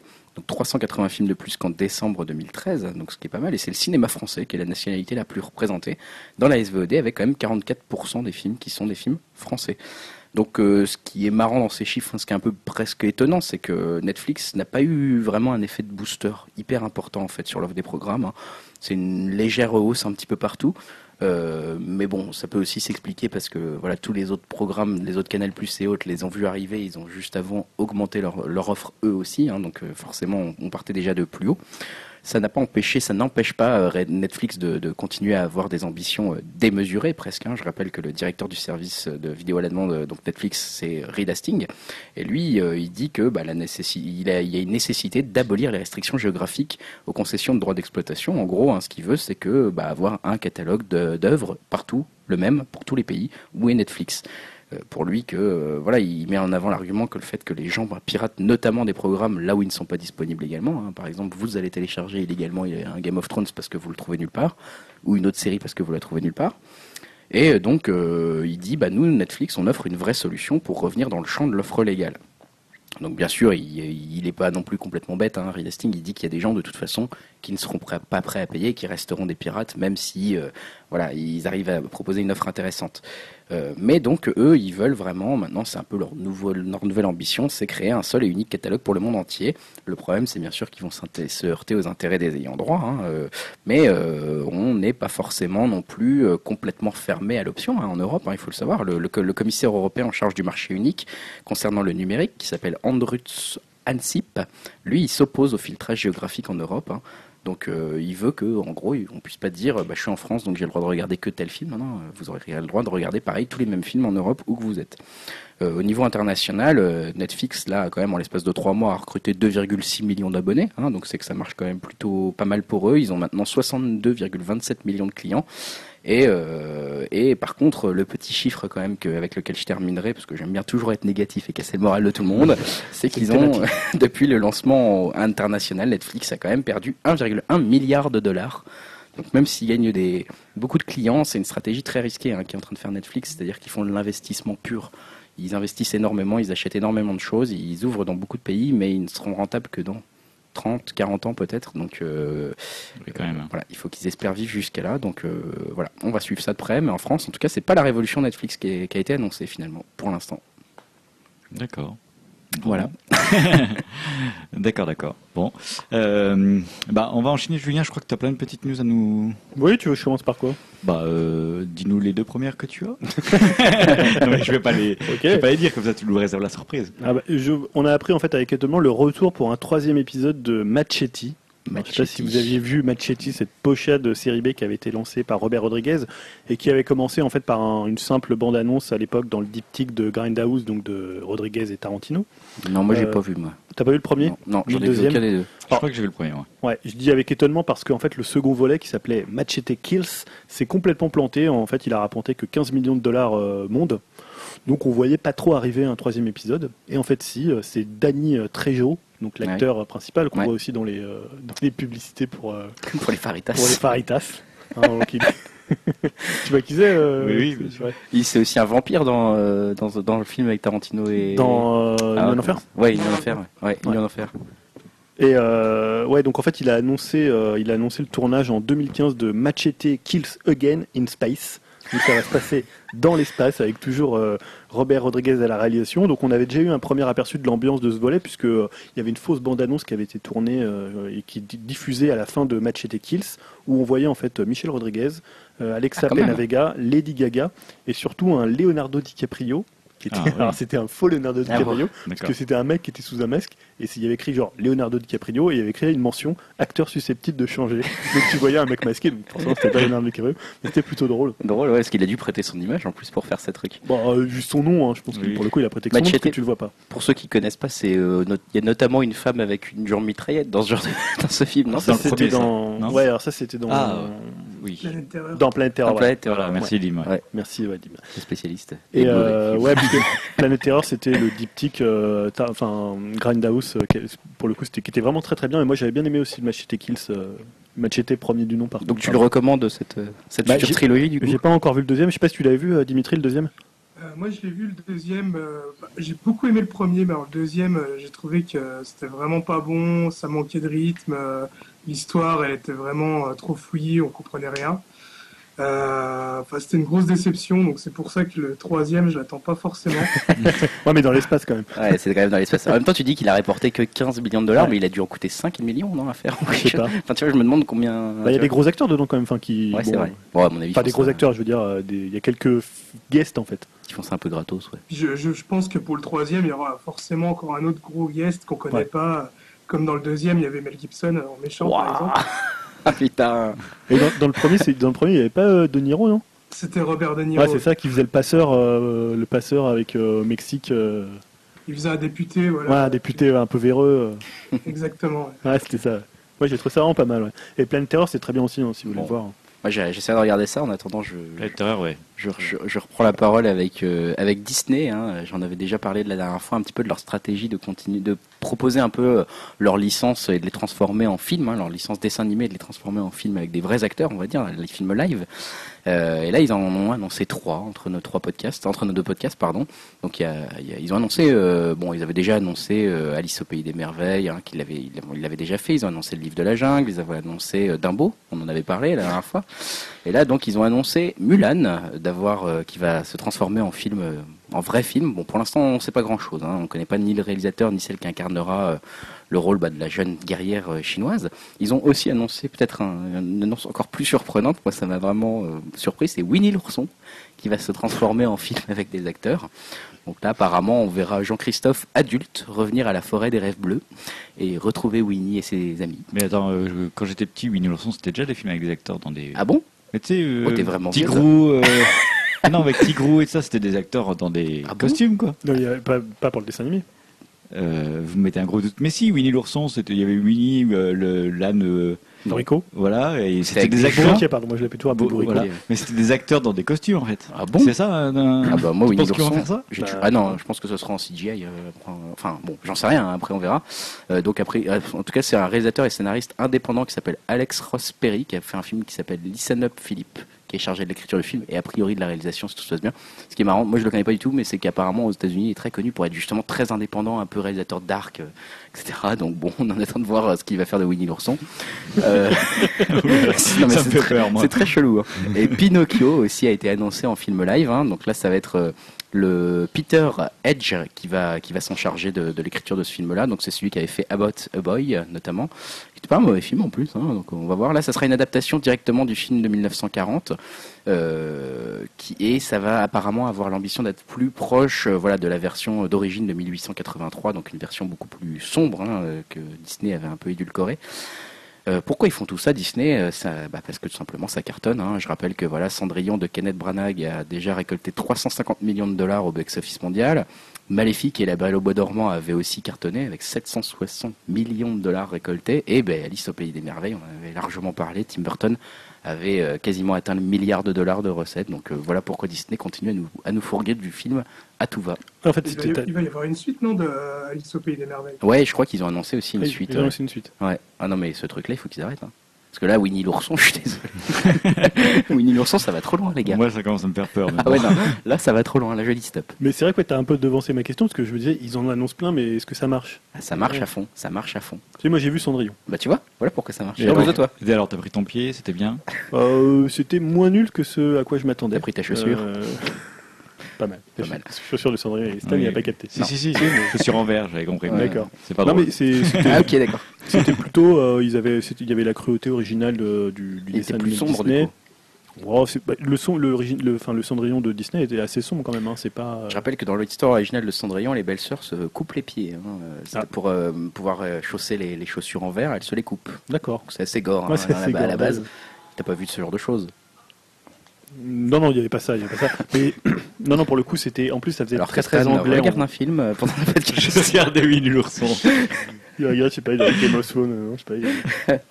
Bon, bref, euh, voilà, donc non, c'était plutôt moins mauvais que ce à quoi je m'attendais. Bon, voilà. Voilà pour ma news. D'accord. Julien, tu voulais nous parler d'une série des années 80 Oui, vous êtes moqué un peu de moi tout à l'heure. non, jamais, jamais on n'est pas du genre à cette série, mais je vais quand même conserver cette news, hein, puisque en fait entre Twin Peaks et X-Files, on est en plein dans le revival des anciennes séries. Et on a donc trois droit un peu à tout et un peu à n'importe quoi. Hein, c'est vrai que je vais quand même l'avouer. Et pourquoi pas une suite de La Fête à la maison? Voilà, cette série des années 80, 4, début 90, euh, qu'on rangerait, bon, je la range un peu entre Ricky ou la belle vie et Quoi de Neuf Docteur. Moi, je la range près de la poubelle, en fait. tu vois, presque. Alors, c'est la série où il y avait les, petites jumelles. Oui, c'est ça, Alors, euh, à San Francisco. Les jumelles Olsen. Ouais. Pour le coup, enfin, c'était pas, des jumelles. Hein. Voilà, c'est ça. Un seul enfant, mais interprété par, deux. Voilà. Pour le coup, ça avait euh, révélé deux acteurs quand même assez monumentaux. Hein. John Stamos. John Stamos, bien sûr, qui a joué dans l'urgence après. Et les sœurs Olsen, hein, voilà, qui les sœurs Olsen qui maintenant passent leur temps à se bourrer la gueule. Alors, John Stamos, c'est le qui avait les beaux cheveux dans la série là, qui disait que c'est ça, le beau gosse. Ah, il apparaît dans Glee même. Vous voyez, j'ai des références. Oh, putain, Stan, là, tu nous as calmé. Hmm. Et donc là, c'est Netflix. Netflix serait sur le point de commander une première saison de 13 épisodes. Euh, selon le site TV Line, qui est généralement assez bien informé, et cette suite serait centrée sur DJ, Tanner, donc Deji Tanner, la oh. fille de, oh qui était, et sa copine Kimi, qui était ah complètement insupportable. Ah Moi, je la trouvais complète. Elle était relou en fait. Elle venait toujours à la proviste, même pas à la fin. Elle venait et puis euh, elle regardait dans le frigo ce qu'il y avait, et puis elle s'asseyait, elle faisait chier un peu tout le monde. Moi, je me souviens de l'oncle un peu bizarre qui vivait chez eux. Euh, oui, il y avait un oncle, ouais. Un peu gros Parce que lui, il était divorcé. Enfin, le père était divorcé. Il était supposé être drôle, oui. Ouais, il y avait, et puis il y avait l'oncle beau gosse, donc c'était James Stamos, et puis il y avait l'autre l'autre oncle Non, c'est Greg qui fait. Ah non, mais moi cette série, non là, je suis contre cette news là.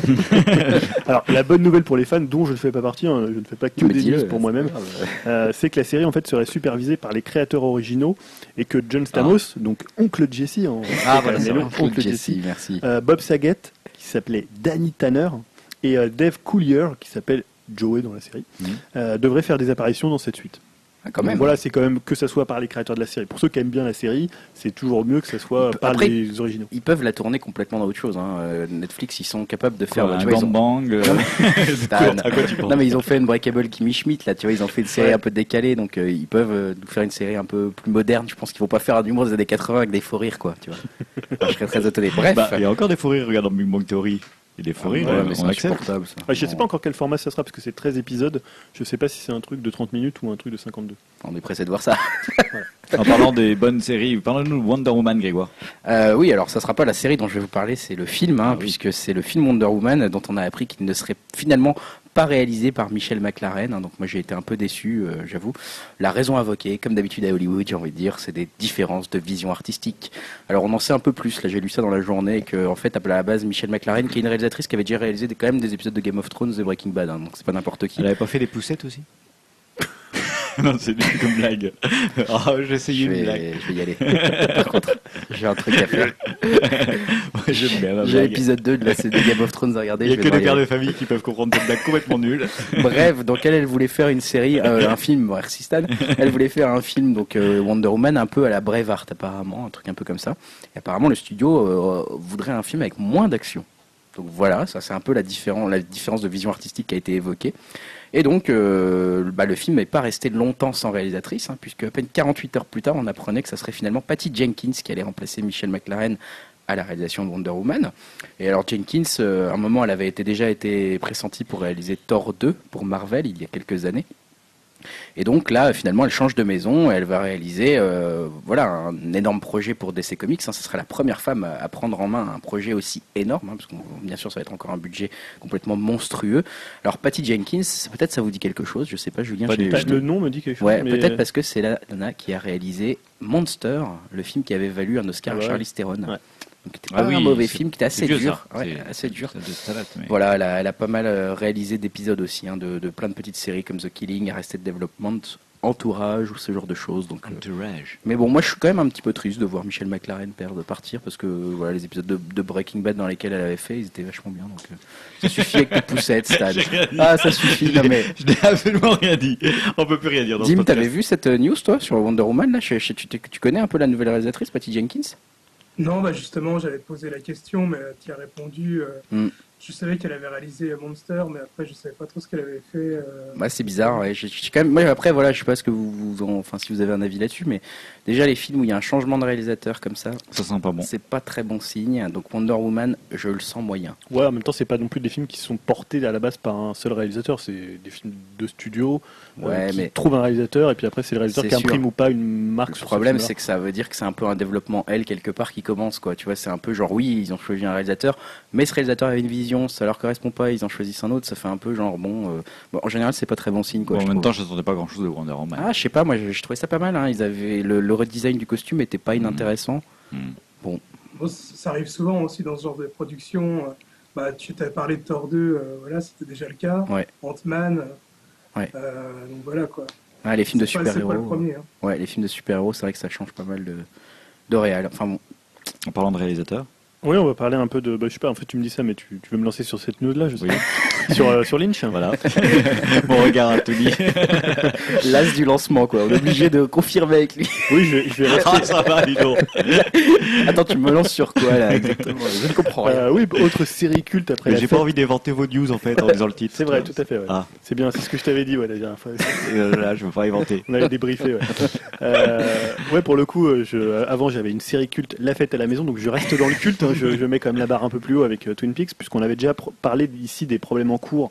Euh, bah, c'est sur Twin Peaks et sa saison 3. On avait appris que des problèmes de contrat entre la production et David Lynch euh, auraient pu retarder la diffusion sur Showtime. Et en fait, là, c'est beaucoup plus embêtant qu'un report, puisqu'on a en fait appris que Lynch abandonnait tout simplement le projet suite à ces différends.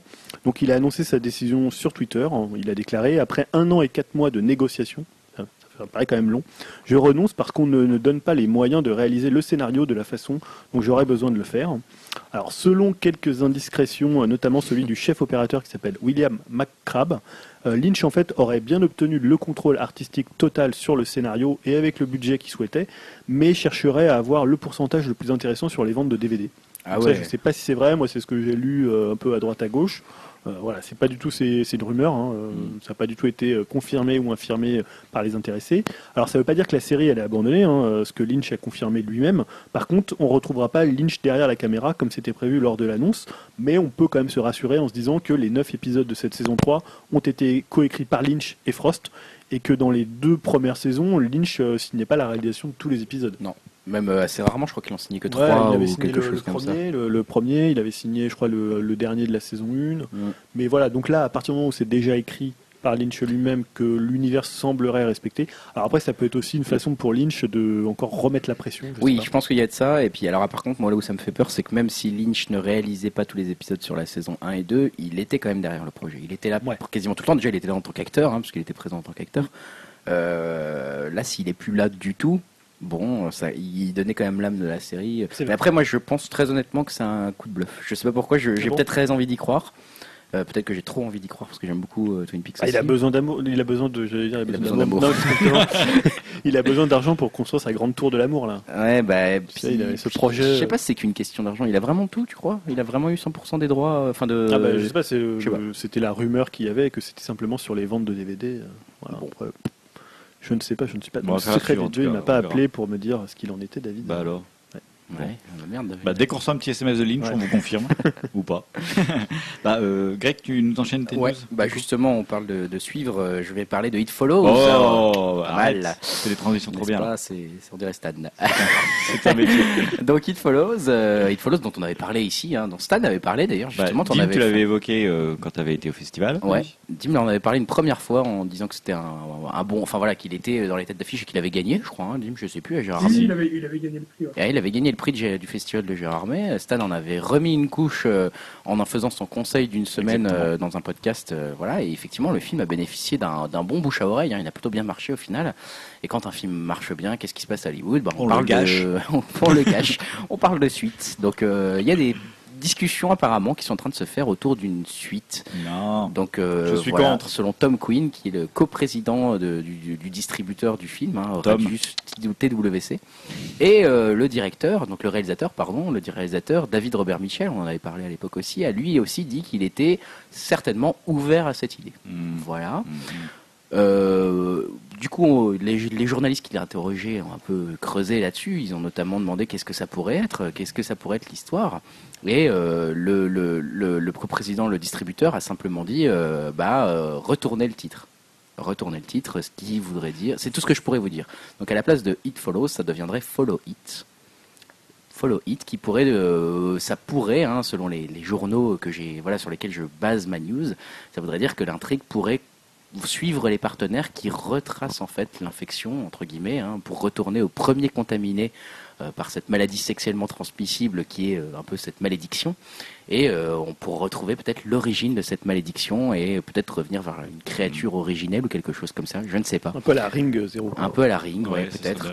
dommage donc à voir. Il y aurait certainement en tout cas on perdrait un petit peu de l'ambiance de ce film mais en tout cas, j'ai l'impression qu'il va falloir s'attendre à une suite pour Follow It ou It Follows, même si apparemment euh, Robert Mitchell, là, donc David Robert Mitchell, le réalisateur, est assez pris pour le moment. Donc ça devrait pas être tout de suite. On a encore un peu le temps de souffler et de profiter de ce film avant qu'il soit gâché. Ouais, puis après ils pourront encore réinverser le titre pour faire It Follows remake. C'est ça. It Follows, Follow It. Non mais voilà, quand ils feront, il y aura Follow It, It Follows, ils feront un remake du premier. Tu sais, après c'est. Après ils font It. Deux ans, après il y a un reboot. un reboot, ouais, c'est un reboot. Après ils feront It, après ils feront Follow. Après, ils auront plus de mots. Après, ils, vont en faire 5 ou 6. Hein. Après, ils feront T. C'est comme So, tu vois, So, ils en ont fait. ils ont fait saucisse. Ouais, c'était Voilà, c'était trop nul. Bref. Euh, bah, Greg, tu voulais nous parler aussi du réalisateur de Whiplash Ouais, je voulais vous. Ah bah, encore un autre conseil qu'on avait fait il y a quelques semaines. Très bon euh, conseil. Enfin, a, ouais, en décembre. Euh, c'était Whiplash et je voulais reparler de, de ce réalisateur, hein, donc Damien Chazelle, puisqu'il y a des petites rumeurs qui parlent de son prochain film et qui font écho de Emma Stone et de Ryan Gosling, rien que ça, qui serait en négociation pour incarner les rôles principaux de ce prochain film. Ces prochains films, ça serait plus vraiment apparemment un drame comme, enfin, j'ai envie de dire oui, un peu un drame comme était Whiplash, ça serait plutôt une comédie musicale romantique donc ça, va s'appeler La La Land.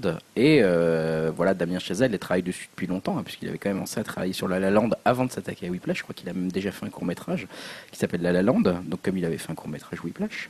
Et euh, ça serait une comédie musicale old fashion, un petit peu, hein, mais qui prendrait quand même place de nos jours à Los Angeles et qui raconterait euh, voilà une histoire d'amour entre un pianiste de jazz et une actrice en devenir. Il dit qu'il s'inspire de projets comme Chantons sous la pluie, Les parapluies de Cherbourg ou Une étoile est née pour pouvoir faire ce, film dans une veine rétro et qui serait une grande lettre d'amour à Los Angeles. Euh, voilà, on avait déjà vu Emma Stone et Ryan Gosling ensemble dans Crazy Stupid Love en 2011 et dans The Gangster Squad en 2012. Donc euh, peut-être une troisième occasion de collaborer ensemble pour, pour ces deux acteurs. Alors quand il faut des comédies musicales, comme tu dis, old fashion, c'est toujours euh, Jacques Demy et donc Bob Fosse pour. Eh bah, ouais, en même temps, comme référence, c'est plutôt voilà. Il y a, pire. C'est un peu obligatoire quoi. C'est vrai. C'est des bonnes références. Bah, Julien, euh, tu vas nous parler des teasers que tu as vus Oui, enfin que, tout le monde a vu. Hein, je pense que tout le monde, euh, les... tout le monde les a vus. forcément. Hein. bon, je les ai classés du, du, moins, on va dire entre guillemets, du moins attendu au plus attendu. Alors attention, ton, ton classement va faire un débat, je pense. Non, il n'y aura pas de débat. Parce Alors, le moins attendu. Bah, le moins attendu, c'est, enfin, c'est pas que c'est le moins attendu, mais c'est celui qui a fait le moins de buzz, c'est euh, The Hateful Eight. Ouais. Donc le, teaser du, du nouveau Tarantino. Tu l'as vu, Dim ou pas? Non, je l'ai pas vu celui-là. Bon, bah t'as pas raté grand-chose. Hein. pour le coup, c'est vrai que c'est très très classe, mais on voit pas grand-chose puisque on ne voit pratiquement aucune image du film. Non, on, euh, voit juste un peu. Alors, je sais pas si le quand tu vois dans la neige. Euh, c'est une image du film, mais on je voit. pense que c'est un dessin. On voit aucun acteur, donc euh, voilà, c'est du rouge sang, une tempête de neige. On voit que ça se passe apparemment après la guerre de sécession. C'est toujours aussi rythmé par une bonne BO. Hein. Donc là, on attend aussi la BO de pied ferme. Mais c'est vrai qu'on voit pas grand-chose. On voit juste euh, le, nom, le nom des huit, donc euh, Headful Eight, qui donne son, voilà, son nom avec la description de, des personnages. On connaissait, on avait déjà parlé ici du, casting. Mm, mm. Mais pour le coup, c'est vrai que si c'est très rythmé, c'est pas non plus. C'est pas non plus une surprise pour du Tarantino, hein, cette annonce. Hein. C'est clairement de la veine de Tarantino. C'est plus un teaser que, teaser qu'une annonce, même si ça dure quand même près de deux minutes et quelques. Ouais, une, une, ou, presque deux minutes. Bon, mais voilà. donc c'est pour ça que j'ai classé. énormément de vagues sur Twitter. Oui, ça n'a pas fait énormément. J'étais très content, mais bon. Donc euh, la deuxième. Quand, le film? Il euh, n'y a pas de date, non, hein, je crois, mais ça va pas tarder, hein, parce que ouais, je, pense qu'il est déjà quasiment fini de tourner. Donc, euh, Ouais, mais alors je sais pas si c'est 2015 ou 2016 hein, pour le coup. Ah, bonne question, là j'avoue que. Je crois qu'il n'y a pas de date pour le coup. Hmm. Je pourrais rechercher ça dans mes anciennes notes, mais. donc la deuxième c'est Batman versus ah. Superman Dawn of Justice. Aïe. Alors d'abord, on avait vu, il y avait eu 20 secondes qui avaient leaké. Alors moi d'abord, j'avais vu que ça, je me dis, mais je verrai jamais la bande-annonce avant le, podcast, donc j'avais vu ces 20 secondes où tu vois simplement euh, comment Batman avec sa voix caverneuse euh, qui dit, euh, je sais plus ce qu'il Do you bleed? Ouais, do you bleed? You will. ça c'est tellement classe. Voilà, alors, je sais pas si c'était classe ou un peu ridicule. Non, classe, classe. voilà, classe. Donc, le, Batman vs Superman, c'est le prochain film de Snyder. Mm. et la bande-annonce qu'on a vue après, puisque finalement ça avait leaké, je crois que c'était des Portugais ou des brésilien qui avait fait liquer ça. Donc finalement, euh, Snyder, après, euh, deux jours plus tard, ou même le lendemain, l'avait mis sur son, euh, sur son, euh, sur son Twitter, donc elle était disponible. Euh, moi, je l'ai trouvé euh, bon, pas extraordinaire. J'ai pas non plus, je sais pas si Greg t'as bien aimé la bande annonce. Elle est très martiale, c'est du pur Snyder, donc t'as l'impression que tous les gars ils ont la jaunisse parce que il booste les contrastes à fond. il a toujours sa même police en LED 200 depuis 300. Bah, Dim et moi, on en a un peu parlé par texto. Hein. Dim, je te, laisse confirmer, mais nous, on a plus, enfin moi j'ai plutôt aimé dans le sens où j'ai trouvé ça quand même assez classe. Enfin moi je suis toujours assez client, on va dire hein, bêtement. Il y a mon cerveau qui s'arrête de marcher à ce moment-là quand je vois ce genre de bande-annonce et, euh, et je sais pas, il pourrait faire n'importe quoi. En fait, j'avais lu des pas mal de reproches au moment où elle est apparue en disant bah voilà, c'est le problème, c'est que c'est euh, du, entre guillemets une bande-annonce où ça fait un peu euh, un film noir pour être noir quoi. Il n'y a pas de raison, etc. Ce que je trouve complètement stupide. Mais moi, j'ai trouvé ça assez classe. L'armure de Batman, elle est bien respectée. Superman, le côté faux dieu avec les images très voilà, euh, déifiantes de, Superman. Elles sont hyper classe, c'est hyper bien fait. Après, c'est du Snyder, donc c'est des plans euh, très travaillés, mais justement où ça se voit un peu presque que c'est travaillé. Donc il faut aimer un peu le style. Perso, moi j'ai bien aimé. Je sais pas toi, Dim, ce que tu en as pensé. Euh, je bah, moi, je trouve qu'en plus, enfin ça, ça, reste, ça respecte bien l'image du comics. Le comics Batman, en règle générale, c'est quand même assez sombre. Donc voilà, quoi, je n'ai pas trop compris ces critiques-là, justement. Hmm. Et euh, non, moi je pense vraiment que ça va être pas mal, mais je ne sais pas si vous aviez vu à l'époque, c'était l'été dernier, euh, lors de la conférence euh, du Comic Con, ils avaient déjà présenté une petite vidéo Et ça reprend un petit peu cette vidéo-là, cette bande-annonce, mais je trouvais que la, vidéo était peut-être encore mieux, où on voyait Superman dans le ciel avec des yeux rouges, vraiment hyper énervé, et Batman qui l'éclairait. Enfin, c'était vraiment super bien fait. Ça durait un petit peu plus longtemps ce, ce passage-là que dans la bonne annonce. Mais euh, ça rendait vraiment euh, bien. J'espère qu'on retrouvera ça dans le film. je pense que en tout cas, moi je reste confiant. Ça c'est sûr. Ouais, moi, moi, ça m'a donné plutôt confiance aussi. Ouais. Ouais, c'est les, fans de Snyder d'un côté. Moi j'aime bien, non mais j'aime bien plus Snyder. Je pas, hein, non, je suis pas fan de Snyder parce que je j'avais pas aimé son film avec les meufs là, euh, oh, dans un asile ou je sais plus quoi là, comment ça s'appelait ce truc là, Punch. Sucker Punch. Sucker Punch. Ça, j'avais pas mais trop, ça, trop C'était un gros délire visuel plus qu'autre chose. Ah, c'était hein. très jeu vidéo. Ouais, ouais, ouais, mais c'est pour moi, tu vois, ça allait trop loin. Et euh, pour le coup, par contre, j'avais bien aimé ses autres films. 300 était très bien. 300 était bien, et surtout l'autre là où il a fait euh, Watchmen. Ouais. Ça, Watchmen, moi j'avais adoré. Et je pense qu'il sait quand même mettre, il sait raconter une histoire. Superman aussi, Man of Steel, c'était lui non euh, oui, lui, c'était lui. J'avais un peu moins aimé, un peu moins aimé, mais là, il semble, ça, ça m'a l'air encore plus marqué que Man of Steel au niveau graphique, en tout cas. Bon, enfin bon. Mais quel film peut être plus attendu que ces deux, ces deux films-là? Eh bien oui, forcément, l'événement de la semaine, c'était la bande-annonce de Star Wars. Ouais. Épisode, épisode 7, qui sortira donc le 18 décembre. Carte à culotte. voilà, le 18 décembre. Donc là, pour le coup, euh, on va dire que bah, Gigi Abrams, il a choyé les fans. Hein, euh, non, il les a pas choyés, il les, il, les, il les a été beaucoup plus loin que ça. Attends, qu'est-ce que ça veut dire, il les a choyés? Bah, il, voilà, il a fait, il a fait un... Oui, mais c'est pas assez fort. Il a fait, ah, voilà, il a fait un trailer très fan service. Moi, je trouve que c'est assez fort quand même. Alors, qu'est-ce qu'on a vu dans ce trailer hein, Parce que je sais pas que tout le monde l'a vu, à part. Euh, non, Stan, tu l'as vu ou pas alors ensuite, qu'est-ce que tu dis Je l'ai pas vu. Donc Stan, il est comme euh, George Lucas. C'est ils, sont deux sur monde au monde à pas avoir vu le trailer. Et il est comme Matthew McConaughey. Si je peux me permettre, mais je le dirai après. Moi, ça me lasse. Mais vas-y. Alors, qu'est-ce qu'on a vu On entend donc un Luc euh, en voix off hein, qui dit des trucs euh, comme la force is strong in family. Hein, on va dire, c'est tout ça. Donc voilà, il dit bah, la force était la force était forte. Mon père l'avait, euh, je l'avais, ma sœur l'avait, et vous les aurez. Donc voilà, le trailer de passage de, de, témoins entre plusieurs plusieurs générations. On a un plan sur le casque de Dark Vador, le casque complètement détruit. Ah là là, quel plan magnifique. Voilà. Et puis on a ce final avec, on voit bien sûr. Attends, mais déjà le plan du, du vaisseau impérial dans le sable à l'entrée du début du, du trailer là, mais j'étais déjà en larmes devant, le truc, moi. Tout à fait, ouais. Ce, ce travelling assez lent comme ah, ça. C'est magnifique, balaye, Oui, très, très beau. Très belle ambiance, là. Même, euh, il a bien utilisé la musique classique de Star Wars, euh, le côté assez sombre. Et bien sûr, le final où tu vois donc euh, Harrison Ford en Yann Solo avec Chewbacca et qui dit Chewie, we're home. Voilà. je fais Très joli Chewbacca. Donc voilà, donc tout, moi pour le coup, ça a été les, réactions étaient unanimes sur ce trailer. Je trouve qu'il a été très bon là. Franchement, il a été super. Enfin, il n'y a rien à redire entre guillemets. Bien sûr, on peut se laisser. Enfin, ça, tu me donneras ton opinion euh, juste après. Mais en termes de, déjà en termes de fan service, mais aussi en termes de, euh, comment dire, savoir euh, faire du divertissement à l'état pur, quoi.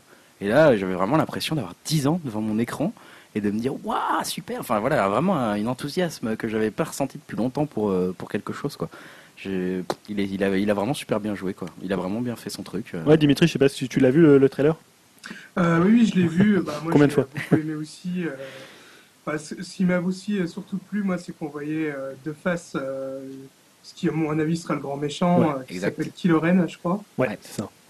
Et enfin, ça aussi, pareil, c'est un peu du fan service, je pense, parce que son masque reprend pas mal le visuel de Raven, je crois qu'il s'appelle. C'est un site qui était dans le, le jeu vidéo Kotor sur euh, l'ancienne République.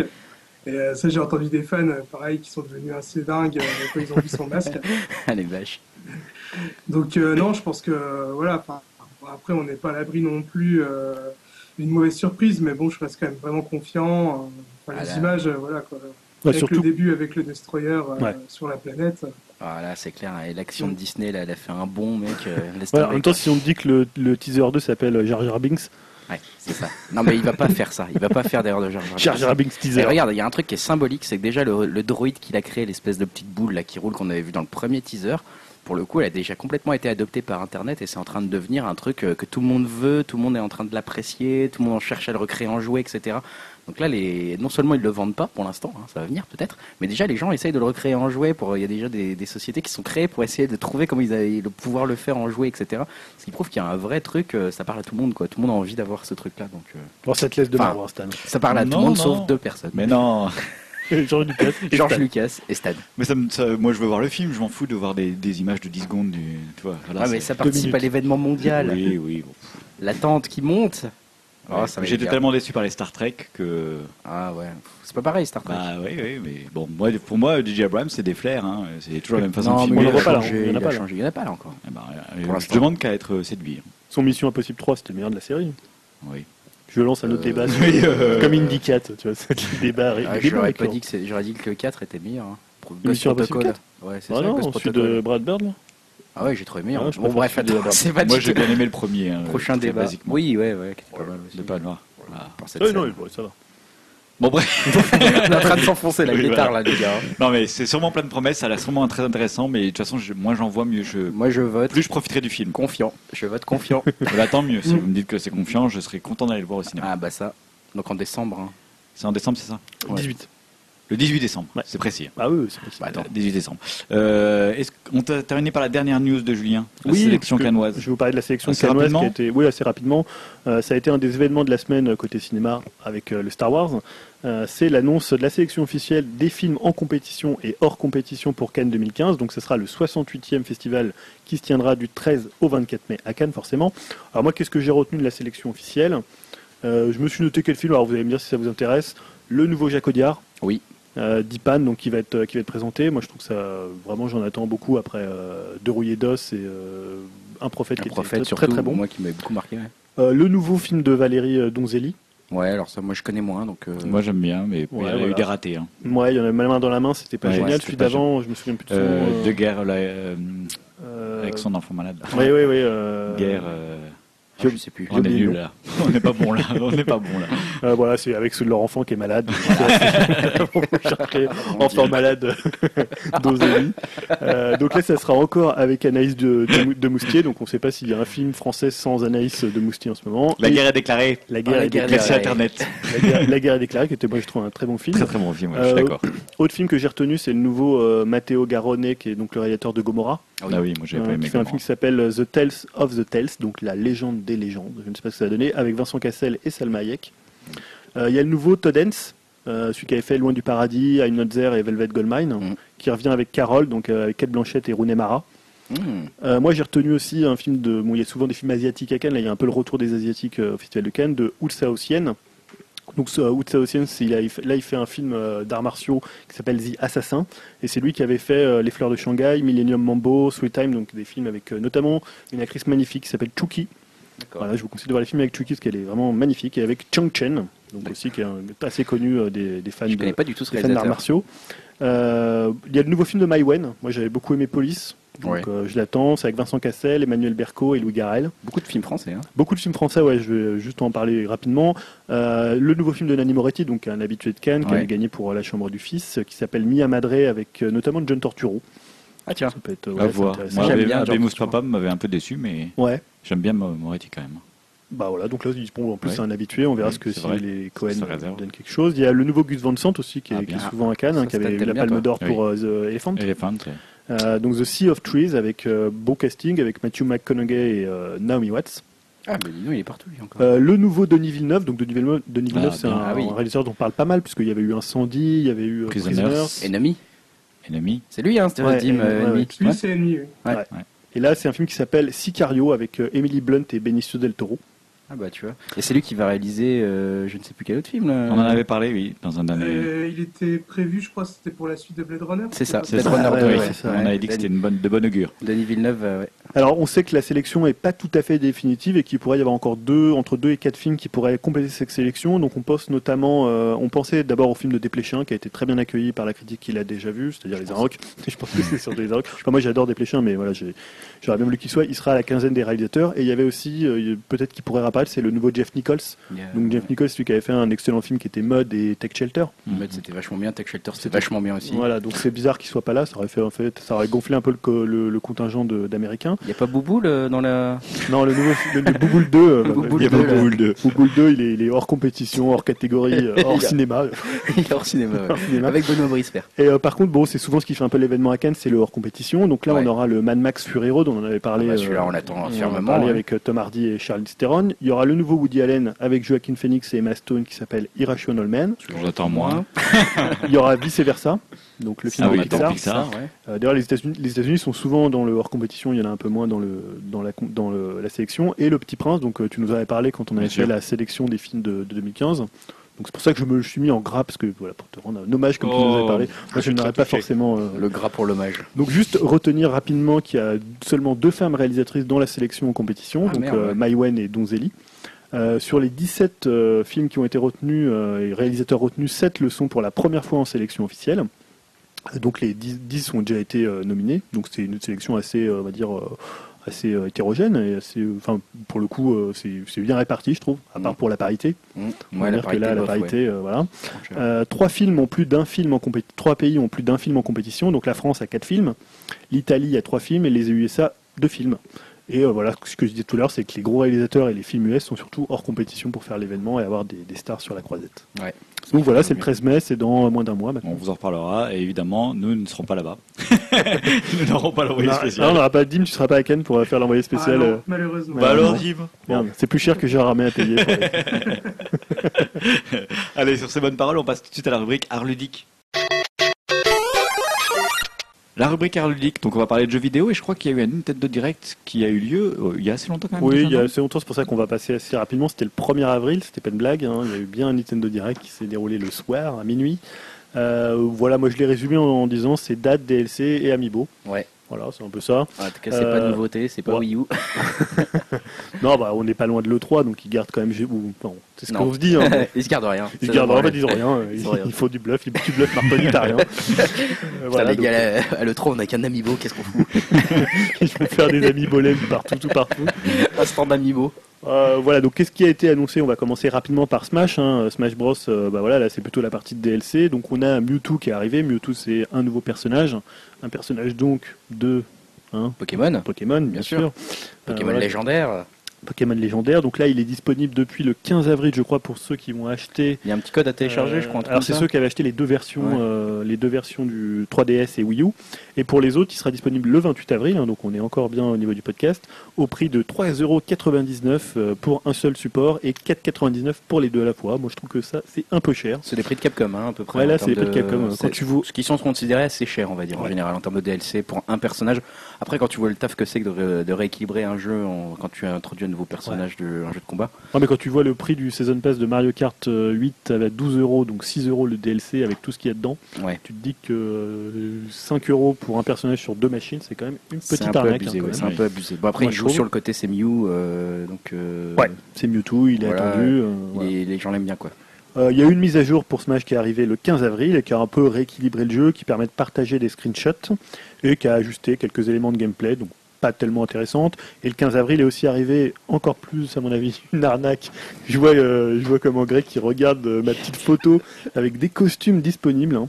Les costumes donc euh, qui sont assez un peu ridicules, qui sont des costumes pour Nomi dans, dans Smash. Ah, ça c'est indispensable. Ouais, donc qui coûtent 0,79 centimes d'euros. Euh, et euh, pour 1,19€ euh, si tu achètes les si achètes les pour les deux versions. Donc là c'est des costumes pour avec des costumes pour Xenoblade, Megaman, Majora's Mask. Donc ça c'est juste pour habiller ton Mi. Donc bon voilà. là on n'est pas loin du foutage de gueule. Hein. Je trouve que c'est un peu du foutage de gueule. Plus intéressant c'est un nouveau personnage qui a été dévoilé, c'est Lucas. Donc Lucas c'est Lucas, je sais pas si je dis Lucas ou Lucas, un personnage de Earthbound, donc qui est une série de, de RPG assez populaire ou euh, connu aussi sous le nom de Mother. ouais. qui euh, voilà, plein de gens attendent euh, un nouveau Mother ou un nouveau Earthbound, qui va débarquer dans Smash en juin. un truc qui était assez marrant, c'est que finalement Nintendo et Sakura, ils en ont eu marre de réfléchir et ils se sont dit, bah tiens, on va laisser le choix aux joueurs de proposer des nouveaux combattants via un formulaire à remplir. Donc on peut aller sur une adresse et puis on peut proposer son combattant. Ça c'est une super technique au niveau marketing parce que sur Twitter toutes les boîtes sont en train de dire ouais votez pour Master Chief, ouais, voté pour chanter ou le The Pirate Curse. J'ai vu plein de, plein, de, tweets qui sont passés pour, pour ça. Peut-être qu'ils truqueront les tirages. Je pense qu'ils truqueront. J'ai vu que tu as vu qu'il y a une rumeur qui parle de Ryu en tant que personnage jouable dans. Ouais, alors ça je sais pas trop. c'est une rumeur ou oui, parce que quelqu'un a trouvé dans le code, je sais pas quoi un truc. il serait déjà inséré euh, apparemment. Bon, ça je sais pas si c'est vrai. Euh, concernant les amiibo pour le coup, puisque c'était aussi ah. une grosse partie. Alors attendez, on écoute. Alors la vague Smash, elle n'est pas terminée, puisqu'on va avoir encore Amphinobi et Rondoudou qui seront disponibles le 29 mai. Ah bah oui, Rondoudou. Ah ouais, faut qu'il soit, il est sympa Rondoudou. Je l'ai en photo d'ailleurs, là je les ai là. Ils sont magnifiques. Oh, putain, Rondoudou n'empêche qu'il est beau. Il est beau, hein, tout bah, en il ressemble à Kirby. Quoi. Il ressemble un peu à Kirby. On aura Samus sans armure. On aura Palutena, donc de euh, comment, Kid Icarus. On aura le Pit maléfique, donc Dark Pit. On aura Ganondorf, pas mal. Ça, c'est classe. On aura le capitaine Olimar donc de Pikmin. On aura Dr Mario avec une espèce de gélule un peu ridicule. Et on aura un Boozer Junior en juillet. Oui, il est pas mal Boozer Junior. J'aime bien Capitaine Olimar aussi. Hein, voilà, donc là, je vois que Greg est en train de faire son marché. là, voilà. Ça y est, je vais précommander là. Commande sur Amazon. Futurs, futurs Amiibo. Euh, et alors ça, ça va peut-être, je sais pas si tu avais vu cette, euh, cette annonce aussi, euh, Greg, c'est qu'on va avoir un Amiibo Touch and Play Nintendo Classic Highlights. Alors, donc, est-ce que tu sais ce que c'est Non, pas du tout là. En fait, c'est un titre téléchargeable gratuitement sur l'eShop de la Wii U qui sera disponible en mai 2015 et qui permettra, moyennant Amiibo, de débloquer des scènes de 3 minutes de jeux NES et Super Nintendo. Ah oui, j'avais entendu parler de ça, mais je connaissais pas le nom. Euh, D'accord. Donc en fait, un même Amiibo pourra débloquer jusqu'à 9 scènes, donc soit 27 minutes de jeu. Alors ce qui est bizarre, c'est qu'en fait, un, par exemple, un Amiibo Mario pourra débloquer simplement 9 scènes, mais pas forcément d'un jeu Mario. Il pourra très bien euh, débloquer des scènes de Super Metroid, mais ce sera que des scènes de ce jeu-là. D'accord. Bon. Voilà, donc bon, pas trop d'intérêt. Hein. ouais, rejouer un peu des vieux jeux. Il faut bien trouver une utilité aux Amiibo, même s'ils se vendaient sans qu'on ait besoin de leur trouver une utilité. Donc pourquoi essayer de leur trouver une utilité? Pour essayer de continuer, ouais, je sais pas. Alors on a eu on a eu un trailer de Mario Maker, en rien de plus. On a juste vu euh, quelque chose qui allait célébrer les, les, les, 30 ans du jeu. Moi, je, on a juste su qui sortait en septembre. Donc ça a été un peu repoussé par mmh. rapport aux annonces du départ. Mmh. Moi, je suis toujours assez intéressé par le jeu, surtout voir ce que la communauté va en mmh, faire. Je pense que ça va être intéressant. Ce qui est intéressant avec des niveaux un peu dingues. Et après, on a eu quand même, moi, ce que l'homme a créé de plus mignon après les chatons mignons de l'Internet, c'est quand même les Yoshilènes. Oh putain. Oh, les Yoshilènes qui ont fait une sorte de. Ils ont cassé, ils ont cassé Internet. Ils ont cassé l'Internet. C'est les amiibo en Yoshi. Euh, ah, les amiibo en laine. Ouais. Ah, mais ils ont cassé Internet. C'est la vraie laine ou c'est juste bien on fait On ne sait pas trop. On ne sait pas trop, mais tout le monde les a achetés. c'est mort. Il y en a plus partout. Nulle part, c'est mort. Donc il y en a un vert, un bleu et un rose. Alors le bleu est introuvable, le rose est introuvable. Le vert, on peut encore le trouver sur certains sites un peu dark web. genre, euh, il faut passer par Tor voilà, il faut passer par tort, il faut renoncer à son identité, plein de choses comme ça, il faut vendre son sang, un rein. Et pour le coup, il y a quand même un jeu derrière, hein, même si ça paraît difficile à croire. tout le monde semble s'en foutre. Il y a Yoshi Woolly World, donc le Yoshi Lane, euh, qui sortira le 26 juin avec notamment un pack avec le jeu plus l'amiibo que j'ai moi-même précommandé. Comme ça, j'aurai mon amiibo. Sauf que c'est un Yoshi vert et moi je voulais un Yoshi bleu. Moi je voulais le bleu aussi. Moi je voulais le bleu aussi. J'ai précommandé le vert en bah, Allemagne. Je n'ai trouvé que le vert. Donc, qu'est-ce qu'on a vu ah, dans Après 10 minutes de l'annonce, 10 hein. minutes après l'annonce. Ouais, c'était. Parce que même moi, qui je m'en ai rien à foutre des Amiibo, je me suis dit, il est mignon celui-là. c'est pas mal, hein. Ils ont cassé Internet. Si même moi je me dis ça, c'est qu'on est mal. Voilà. on est mal, les gars. Et alors, on a quand même, pour parler du jeu de Yoshi Woolly World, c'était quand même l'annonce, hein, l'Amiibo Orlen, on peut le dire. C'était la grosse ah, annonce. Euh, c'est dire le niveau de ce Nintendo Direct. Oh. Il y a d'autres choses qui sont intéressantes pour les venir. Euh, donc là, pour euh, Yoshi Woolly World, on a vu qu'il y aura un mode de difficulté classique et un mode relax hein, pour les moins doués d'entre nous. Euh, voilà, qui on pourra switcher entre les deux à tout moment. Mais c'est pas déjà des jeux faciles à la base bah, Peut-être que là il sera plus dur et qu'ils se sont dit oh, bah, c'est un peu dur et si tout le monde y joue, il faudra peut-être faire un mode. Euh, mm. Moi, ça, je me suis dit ça va peut-être être bien parce qu'il va peut-être être dur. Voilà, c'est ça que je me dis. Peut-être pas mal aussi pour les enfants. Hein. Ouais. Ouais, non, moi ça me dérange pas qu'il y ait deux niveaux de difficulté. C'est typiquement le jeu, tu joues avec ton jeune enfant, tu vois, à Woolly World. Euh, ouais. Un peu comme un Kirby quoi. un Kirby like. Un peu comme un Kirby. Ouais, en plus, moi j'y avais joué, quand tu joues à deux, c'est très très bien foutu parce que c'est un jeu qui a un tempo assez lent. Donc ça s'y prête bien, euh, en plus à se faire des petites crasses à s'avaler, tout ça. Il faut casser ça l'affaire avec. Euh, on a revu donc Splatoon qui a aussi des amiibo, qui sont d'ailleurs euh, tous sold out, je crois, aux États-Unis, parce que là-bas ils avaient le pack avec les trois amiibo Splatoon. Dans Splatoon, moi j'en avais parlé quand on avait fait nos jeux les plus attendus de 2015, qui mhm. sort fin mai. parce que tu l'as déjà essayé toi Ouais, moi j'avais pu l'essayer à un événement Nintendo, et c'est un shooter, un TPS, voilà, c'est la version colorée à Madine Nintendo. C'est le Mario Kart du TPS, ouais. quand même, à rappeler, à rappeler Nintendo. Euh, donc là, on a vu quelques modes en plus, euh, mais on a surtout vu les amiibo. donc je les ai là, ils sont plutôt sympas, et notamment il y, aura, il y en aura un qui est donc l'espèce de pieuvre. Quand tu te mets dans l'encre, euh, ton personnage se transforme en pieuvre, et il sera disponible uniquement dans le pack avec le jeu. Moi, j'accroche assez peu au design du jeu pour l'instant, mais je pense que c'est un jeu assez fun à jouer. Voilà, moi j'ai serait précommandé le euh, 29 mai. Et tu l'as précommandé avec ton amiibo aussi tout à fait. Et après, on se fout de ma gueule. Hein. Ça, je dis rien. Voilà, désolé. Voilà. bon, voilà, ils, bon, ils serviront puisqu'ils débloqueront des défis à l'intérieur du jeu. Donc ça, Attends, mais après, il y a des amiibo. Regarde l'amiibo Toad, c'est génial, hein, en, Toad 13 Oui, c'est plutôt sympa. Ça a ajouté vraiment beaucoup de. Enfin, c'est intéressant. Quoi. Ouais, ouais, bah, je vois ce que c'est le petit chaque niveau, voilà, à chaque niveau, tu as une petite rejouabilité. Mais du coup, tu as vraiment rejoué truc. Oui, oui, bah là, je suis en train de le refaire avec ma fille et euh, du coup, c'est parfait pour son âge, hein, clairement. Mm. Euh, tu refais le niveau en essayant de trouver le truc et ça rajoute pas mal de jouabilité. Tout à l'heure, on a passé un quart d'heure sur un niveau. Euh, ouais, bah, après, est-ce qu'ils n'auraient pas pu faire ça en mise à jour gratuite et ah, plutôt de payer 13 euros pour un Pour un DLC camouflé dans un amiibo. Le problème, tu vas pas faire un DLC gratuit. Je veux dire, ils ont le moyen de le faire payer, tout le monde l'achète, pourquoi pas le faire payer? D'accord, j'aime ton cynisme. mais non, c'est Nintendo, ils ont besoin de gagner de l'argent. En DLC des maths, tu le ferais payer 3 euros, avec un amiibo, tu le fais payer 13 euros. Mais là, t'as la petite, la petite haute posée Voilà, parce que Grégoire vient de dire ce qu'il fallait. Et puis en plus, quand tu le vois tellement il est mignon, tu peux pas le critiquer. Eh ben il lève sa petite main. Il est trop chou. Il se retourne, tu vois, il, je vais lui dire du mal et j'arrive pas en fait. Bah ouais, tu vois, il, est magnifique. Ah, le, Kirby, c'est le pire. le Kirby, tu peux pas dire du mal, sinon tu, tu, tu pleures en même temps. Ah bah oui, non, non, mais c'est trop beau. C'est dur. Hein. Donc autre annonce, hein, les, les, jeux Nintendo 64 et DS arrivent sur Wii U. Je sais pas s'il faut dire enfin ou voilà. Je sais pas si c'est une bonne Moi j'ai toujours ma Nintendo 64. C'est pas un peu trop euh, tard presque. Ouais. Donc concernant la DS, c'est Mario Kart DS. Bon, est-ce que c'est un intérêt maintenant Sur Wii U Ouais. Mais du coup, tu vas avoir une version toute pixelisée quoi en fait. Ouais, mais tu pourrais jouer uniquement sur le gamepad en deux écrans, ah soit gamepad euh, où ça fait l'écran du bas et la télé qui fait l'écran du haut, soit euh, juste sur l'écran gamepad en entier. Donc avec la résolution du gamepad, résolution, ça peut être plutôt, plutôt réussi. C'est un bon épisode de Mario Kart, tu crois Ouais, il y a aussi le deuxième jeu, c'est WarioWare Touch et mhm. euh, qui seront quand même. Bon, c'est 9,99 quand même. C'est cher. Hein. merci Nintendo. Euh, pour la N64, il y aura Super Mario 64 hein, qui est déjà disponible pour le coup et Donkey Kong 64. Donc tous ces deux-là, tous ces jeux-là sont déjà disponibles, je crois. Et si tu en achètes 3, alors c'était jusqu'au 16 avril, donc non. donc trop tard les gars. Mais depuis que j'ai vu le remake HD de Super Mario 64, là fait par un internet. Ah oui, euh, ont que Nintendo interdit. Voilà. Bah, du coup, ça me donne plus envie de jouer à Mario 64 normal. tu m'étonnes. Euh, du côté des jeux Wii, ils continuent à sortir leurs jeux Wii. Ils l'avaient fait pour, je crois que c'était Mario Galaxy 2. Ils avaient fait pour Donkey Kong. Là, ça sera Pandora, Pandora's Towers, qui est un jeu plutôt intéressant, une sorte de Zelda-like. Euh, qui, avait, qui, était passé un peu inaperçu. C'est peut-être l'occasion de leur donner sa chance parce que c'est plutôt intéressant. Et Sin and Punishment, qui est, euh, je crois, un shooter euh, vraiment, vraiment plutôt pas mal, qui est fait par Treasure, donc des, un peu des, rois du, des rois du jeu à la japonaise, on va dire. Donc là, c'est deux bons jeux un peu moins connus que les Mario quand ils avaient lancé la, la vague des jeux, des jeux Wii. C'est, je crois qu'ils sont à 14,99€. ça arrive le 30 avril, donc ils seront à 15€ et après à 20€. Eh ben. Mais il faut dire que Pandora, Pandora's Tower, il est très dur à trouver. Il vaut très très cher. C'est un peu comme quand ils avaient lancé les trois Metroid. Mm. Euh, mm. Voilà, en, bloc, ouais. Euh, une des, pour le coup, une des surprises de ce Nintendo Direct, c'était la présence de euh, Shin Megami Tensei Cross Fire Emblem, qui était un jeu qui avait été annoncé euh, il y a deux ans et dont on n'avait plus aucune nouvelle. Beaucoup pensaient qu'il allait être annulé parce qu'il y avait un développement apparemment assez compliqué.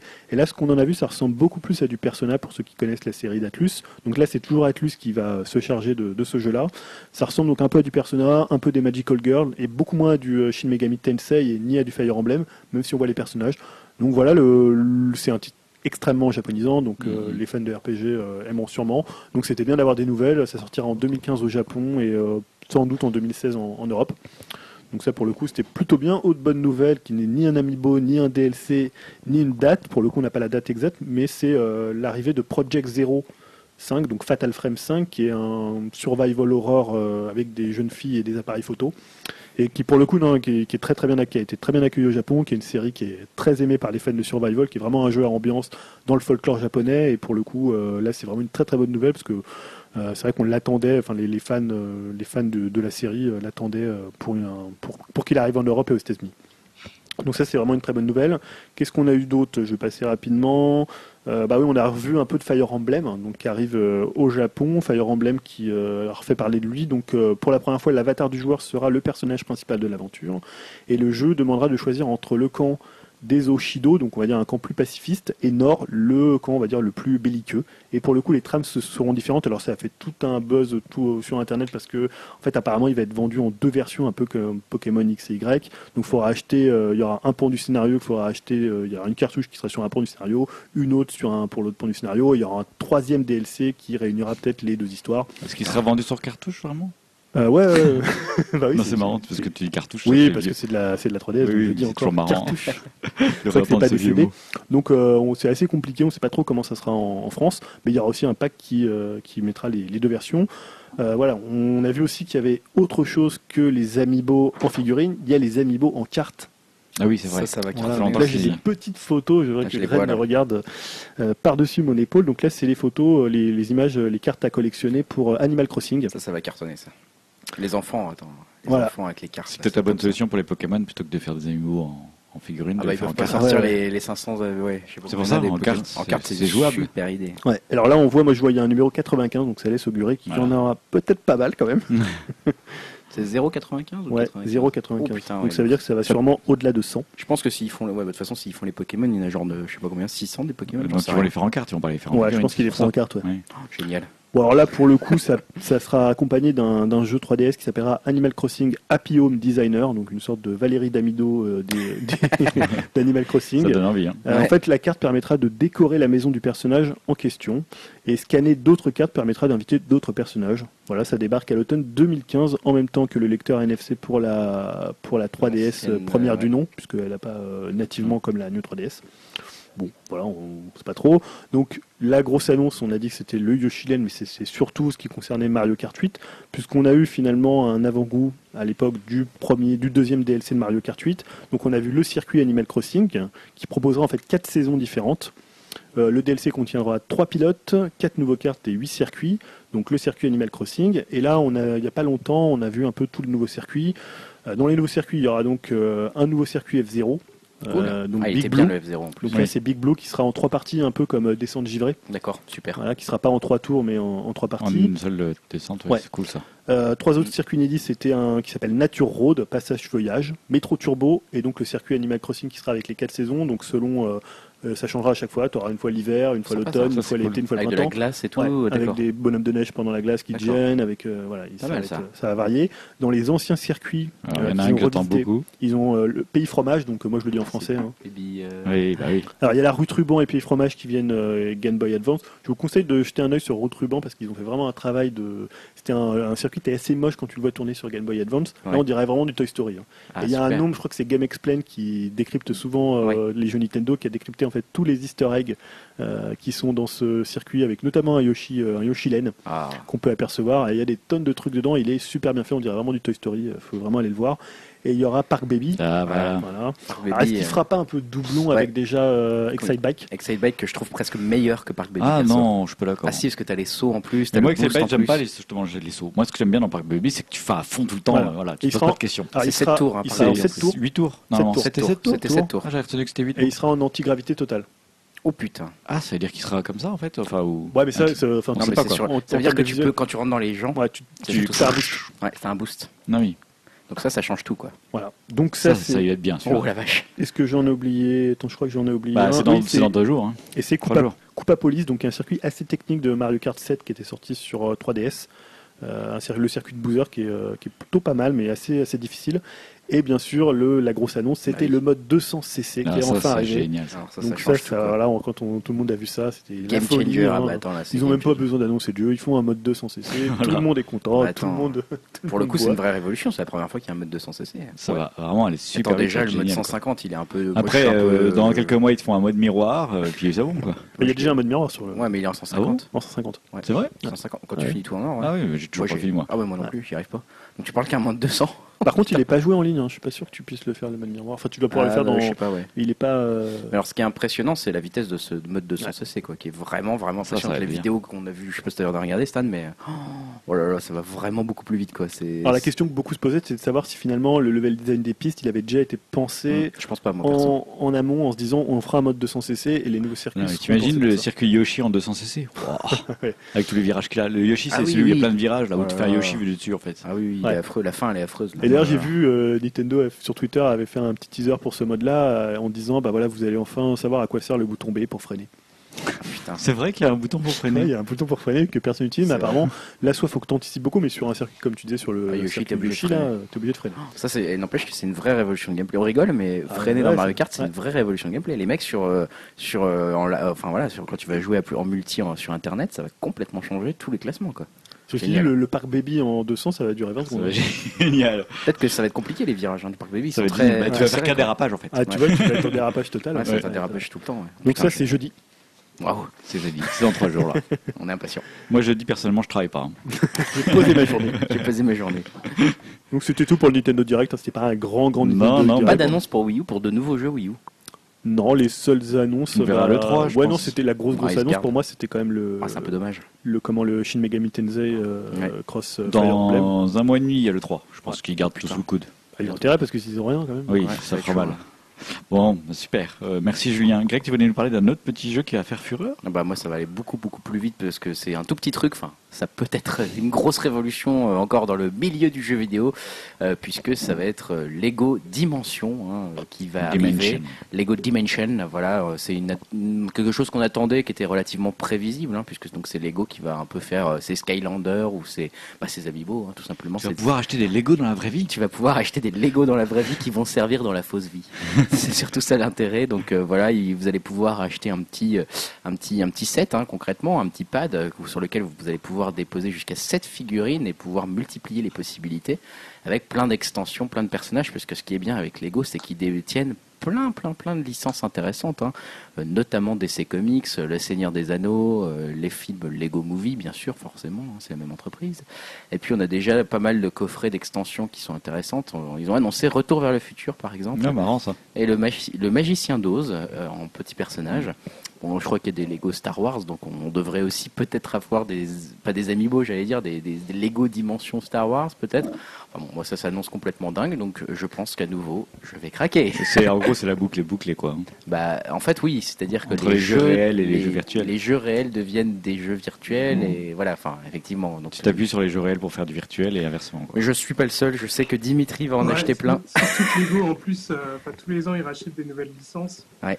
Donc euh, ça risque vraiment d'exploser. quoi. Ça euh, là, cette année, je crois, ils ont acheté la, les licences Pixar. Ah putain. Et euh, Doctor Who aussi. oui, il va avoir Retour vers le futur, Ghostbusters, ah ouais. Jurassic Park. Donc, voilà. Je sais pas après ce qui serait bien aussi, je sais pas comment que ça va se présenter, je sais pas si vous avez des, des nouvelles par rapport à ça, mais je sais qu'il va y avoir des, euh, des, nouveaux jeux Lego qui vont sortir, euh, Lego Avengers, Lego Jurassic Park. je sais, je sais pas si euh, ils ont déjà prévu le coup et qu'il y aura une, ils une option avec, avec le Lego Universe. Je sais pas du tout. Ils n'ont pas trop dit, mais c'est bon. De toute façon, c'est la même entreprise qui fait qui fait tout. Enfin, voilà, qui fait leurs jeux entre guillemets. bah voilà, tous les jeux qui peuvent sortir de Lego et puis là qui ont qui ont développé ce, ce système Lego Dimension. Donc je pense qu'ils vont prévoir un minimum le coup. Après, il faut voir si ça sera vraiment entre guillemets utile euh, ou si ça sera plutôt comme les Amiibo euh, et que ça sera plutôt anecdotique ou que ça sera comme les Skylanders et là où c'est entre guillemets un vrai jeu basé là-dessus. Euh, je pense que ça sera plutôt anecdotique. Anecdotique, moi je le vois comme ça, perso, bah, je le vois comme un bonus. Les jeux Lego sont quand même pas mauvais. Ah non, c'est des très bons jeux même. Déjà, ils ont, ils ont, une base, ils ont un moteur qu'ils utilisent depuis pas mal de temps et c'est rarement décevant. Donc, ah ouais, les, critiques sont souvent assez bonnes hein, sur les jeux Lego. Donc euh, euh, moi j'attends ça. Je pense que ça peut être sympa d'avoir des petites figurines Lego qui sont assez jolies et qui en plus peuvent te, te faire plaisir dans un jeu. Alors par contre, c'est assez cher pour l'instant ce qui est annoncé, hein, parce qu'il y a le starter pack qui est annoncé à 99 dollars. Oui, quand même. Avec trois figurines, Batman, Gandalf et euh, je ne sais pas comment elle s'appelle, Wild, Style du film Lego. Euh, voilà, donc ainsi qu'avec le pad, hein, qui, comprend le pad pour, euh, pouvoir faire ça sur ta Xbox, ta PlayStation ou ta, Wii U. Donc bon, voilà, moi j'attends quand même ça avec impatience. Puis mine de rien, c'est sûrement un truc on va encore entendre des choses hallucinantes sur des ruptures de stock, du Lego, DC Comics, machin, du, du truc. Donc encore un univers qu'on va suivre avec intérêt, comme les Amiibo. Super. Donc je suis content. Merci Grégoire. Euh, Julien, tu as quelques petites news Moi, tu veux que je commence par quoi Tu fais ce que tu veux, tu es libre. Bon, on va parler de l'annonce d'un nouveau Deus Ex.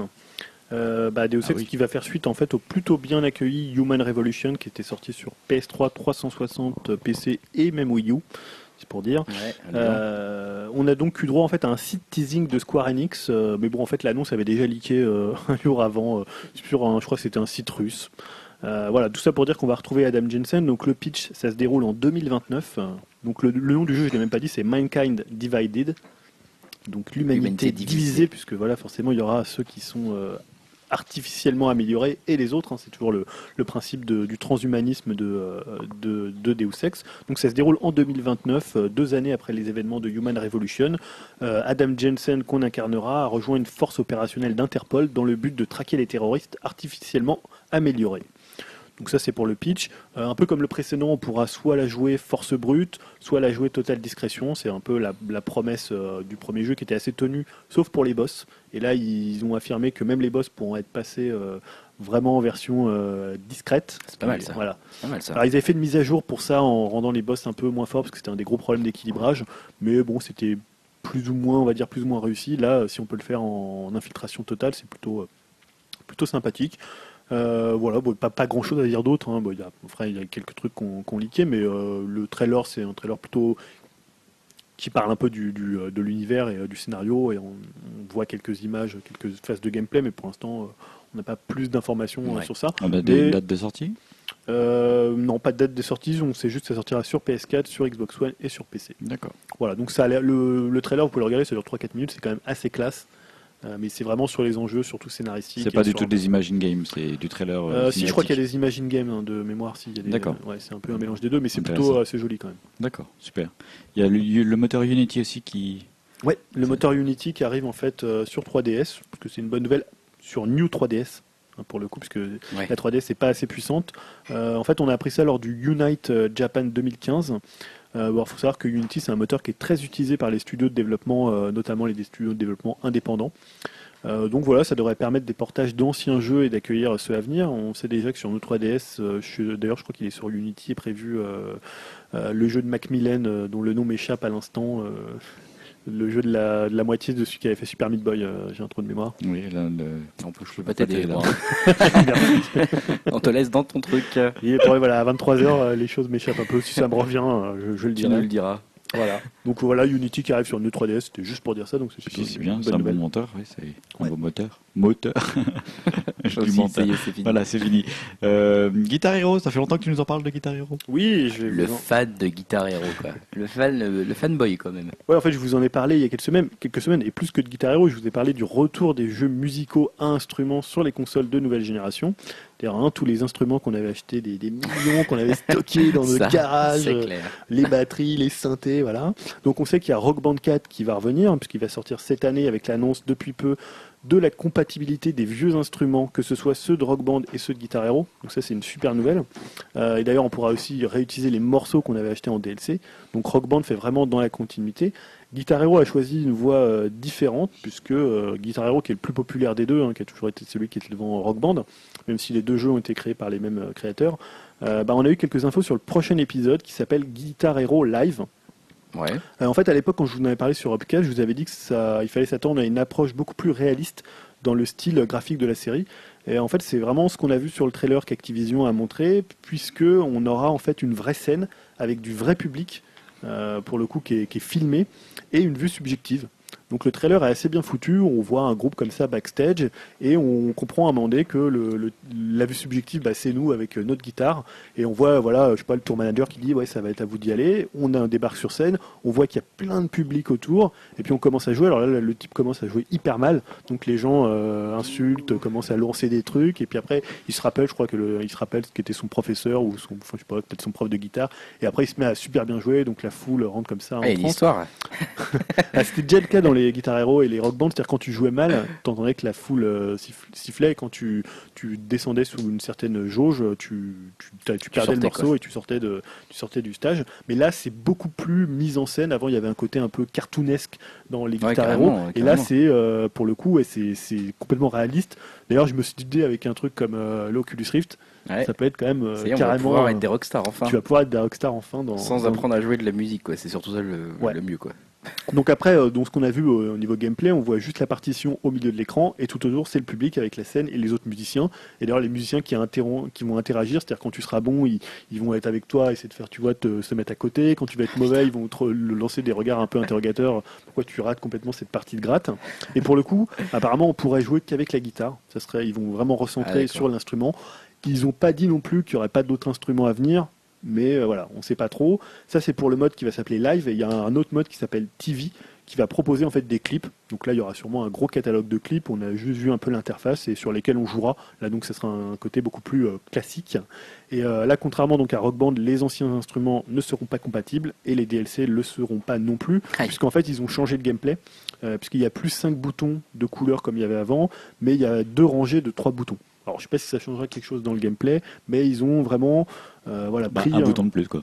Ouais, mais disons qu'ils ont apparemment. le, je suis assez fort le, le, gameplay va être changé.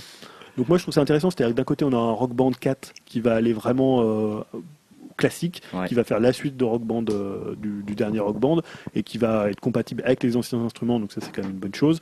Et un Guitar Hero qui va peut-être prendre plus de risques, qui va essayer de se réinventer, de changer son gameplay et d'avoir une nouvelle approche un peu plus réaliste. Donc moi je trouve que c'est, je suis pas pas trop un fan de Guitar Hero, mais je suis très très fan de Rock Band. Et là pour le coup Guitar Hero m'a intéressé pour le risque qu'il va tenter de prendre avec un côté beaucoup plus réaliste. Voilà, donc euh, ça sortira cette année euh, pour les deux. C'est pratiquement sur toutes les machines. Euh, D'accord. Est-ce a des morceaux d'annoncer pour les jeux? Non, il n'y a pas trop de morceaux d'annoncer. On sait qu'ils vont passer des, ils vont passer des accords avec des labels, notamment Guitar Hero. Donc je ne sais pas s'il y aura des exclus ou voilà. Pour l'instant, on ne sait pas beaucoup, mais souvent c'est des catalogues. Je pense que Guitar Hero va être très très varié dans son approche pour voilà essayer d'avoir le maximum de styles et donc le maximum de personnes différentes. Mm. Mais voilà, on ne sait pas trop encore les morceaux qu'il y aura. À creuser. À creuser. Tu veux terminer par des news Sony Ouais, quelques news euh, qui sont tombées dans les, dernières semaines. Euh, bah, si vous avez une PS3 ou une PS4, vous avez peut-être remarqué que Spotify était arrivé sur les consoles PlayStation.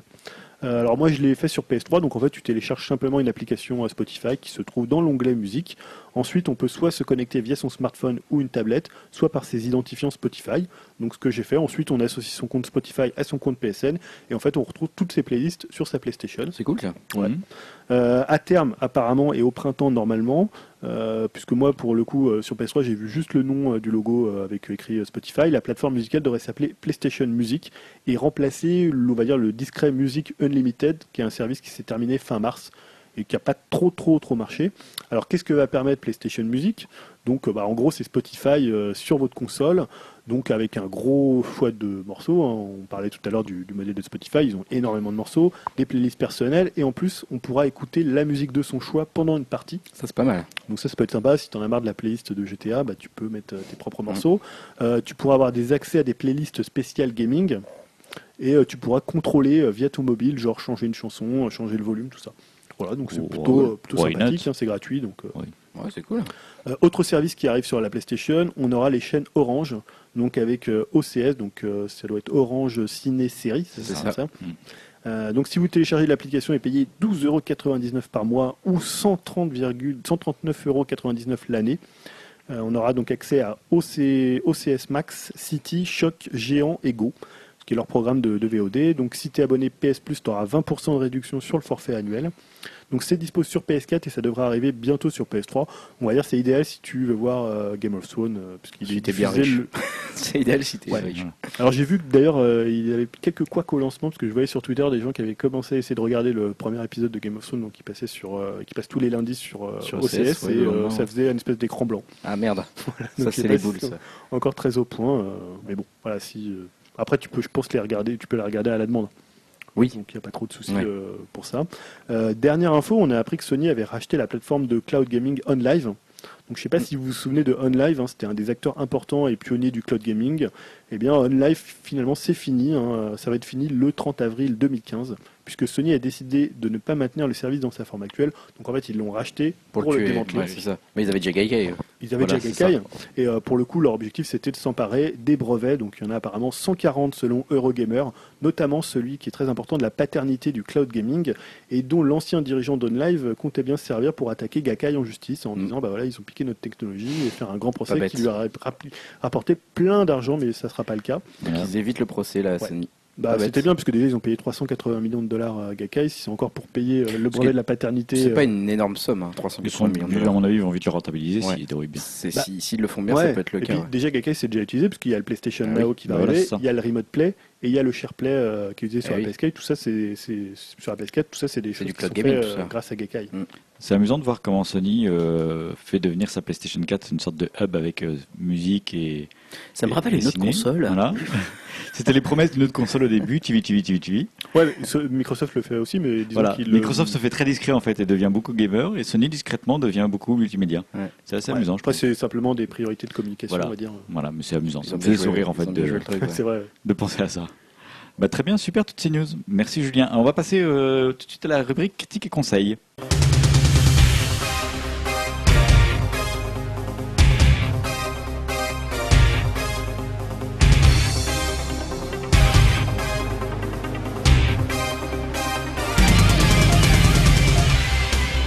Au niveau critique et conseil, aujourd'hui, on va euh, faire un conseil. Un conseil. Conseil. C'est-à-dire que tu, tu, recommandes chaudement, pardon, quoi Une série une série. Euh, dont on a beaucoup parlé parce que moi j'étais fan avant même qu'elle commence. Ah ouais, forcément, on a un petit peu parlé. Euh, c'est Better Call Saul, euh, de la série dont je voulais vous parler cette semaine. Peut-être vous êtes déjà nombreux à l'avoir vue parce qu'elle est passée sur Netflix et du coup vous allez vous avez pu la suivre semaine après semaine, épisode après épisode.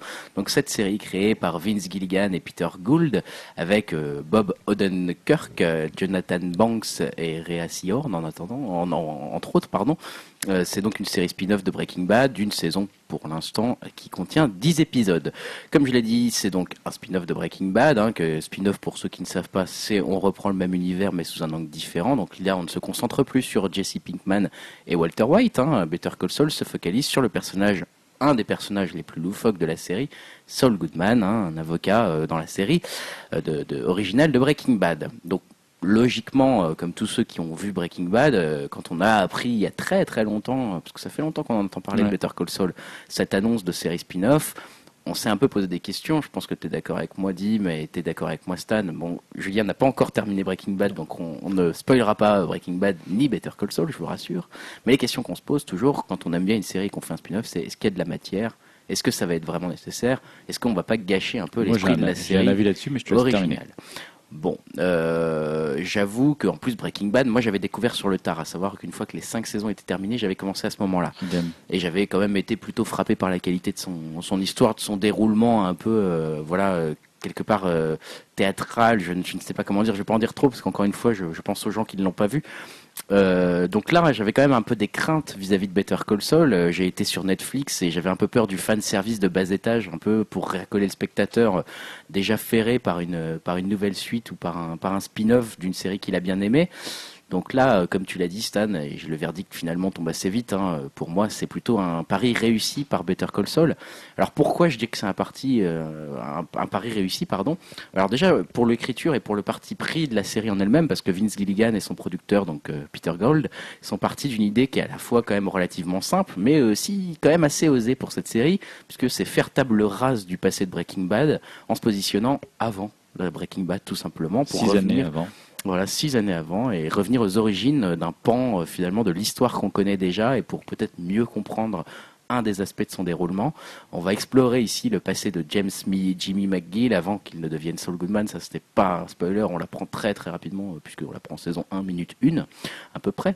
Donc ça, pari quand même assez osé, puisque en plus le caractère de Saul Goodman euh, est plutôt un personnage secondaire, j'ai envie de dire, dans, Breaking Bad. Hein. On le découvre même pas dans la première saison. On le découvre, je crois que tu m'as dit, Stan, c'était saison, 2. Je croyais que c'était saison 3, mais c'est saison 2. C'est saison 2, il me semble. Ouais, saison 2, apparemment, ce que Stan m'a confirmé aussi euh, tout à l'heure. Et puis, alors, je ne sais pas si vous vous souvenez, mais au niveau de l'annonce de cette série Better Call Saul, quand on en avait parlé au tout début, on nous avait annoncé une série comique avec des épisodes de 30 minutes ce qui avait un peu attisé mes craintes à l'époque. Hein. Et finalement, le parti pris, euh, comme je le disais, m'a rassuré. Il a été de rallonger les épisodes pour poser davantage l'ambiance, donner plus d'épaisseur aux personnages et complexifier le fond de cette série. Et euh, ils ont complètement changé le, style qui était prévu finalement. Et euh, c'était un risque, mais ils ont voulu en faire entre guillemets une vraie série à part entière, plus dramatique, plus complexe que prévu. Et personnellement, on va dire que j'ai pas regretté ce, ce choix-là, puisqu'on a le temps, on a le temps de faire connaissance avec une nouvelle galerie de personnages qui donne un peu plus d'épaisseur à cette série et qui lui donne son propre style. Bah, comme Chuck, hein, le, frangin de le frère de, Jim. Euh, je pense à son ami hein, Kim et puis euh, Nacho par exemple, l'associé de l'associé de Tuco qu'on découvre très très rapidement dans la série également. Donc on, découvre des, personnages assez riches en couleurs, on va dire. Et justement, parlons personnages, c'est aussi un des points qui m'a fait euh, faire de cette série de Better Call Saul, en tout cas de cette première saison, un conseil pour le moment, puisque c'est les personnages. Donc McGill, le héros, est un anti-héros finalement, un, magnifique loser, j'ai envie de dire, mais qui tient à garder un peu ses apparences de, avec une mentalité de battant, de pionnier, quelque part injuste face à l'injustice. C'est une série de toute façon sur la justice et sur l'injustice cette série quelque part. Hein. C'est un avocat, il y a une raison pour ça. Euh, on le comprend en le regardant. C'est un homme euh, qui prend des coups, quoi. Hein. Finalement, le héros de cette série, un peu en permanence, euh, il a du mal à avancer un pas et puis il se prend trois pas en arrière à cause d'un événement plus ou moins tragique à chaque épisode, pratiquement. Et ce qui est ce qui est impressionnant, c'est finalement la façon dont l'acteur, hein, Odenkirk, s'impose et confirme ses talents d'acteur. on le voyait un petit peu dans Breaking Bad il faisait un petit peu le côté un peu presque comique de Breaking Bad, mais ici, il assume un rôle principal avec une aisance qui m'a, moi, personnellement stupéfait. Euh, voilà, il est jamais dans une situation où il a l'air de faible ou de mal jouer, malgré des situations un peu loufoques. Parfois, une quantité astronomique de textes ou de dialogues qui sont enchaînés dans certaines scènes en plan séquence, hein, si vous faites un petit peu attention. Parfois c'est une série un peu absurde, parfois c'est une série où le personnage est un peu pathétique, parfois il est très émouvant. Et là Odenkirk qui sait tout faire, il arrive à dévoiler toutes les facettes de sa vie privée, euh, de la vie privée en tout cas de son personnage. Et euh, il le, à le montrer vraiment tel qu'il est derrière le masque de, de, Saul Goodman finalement.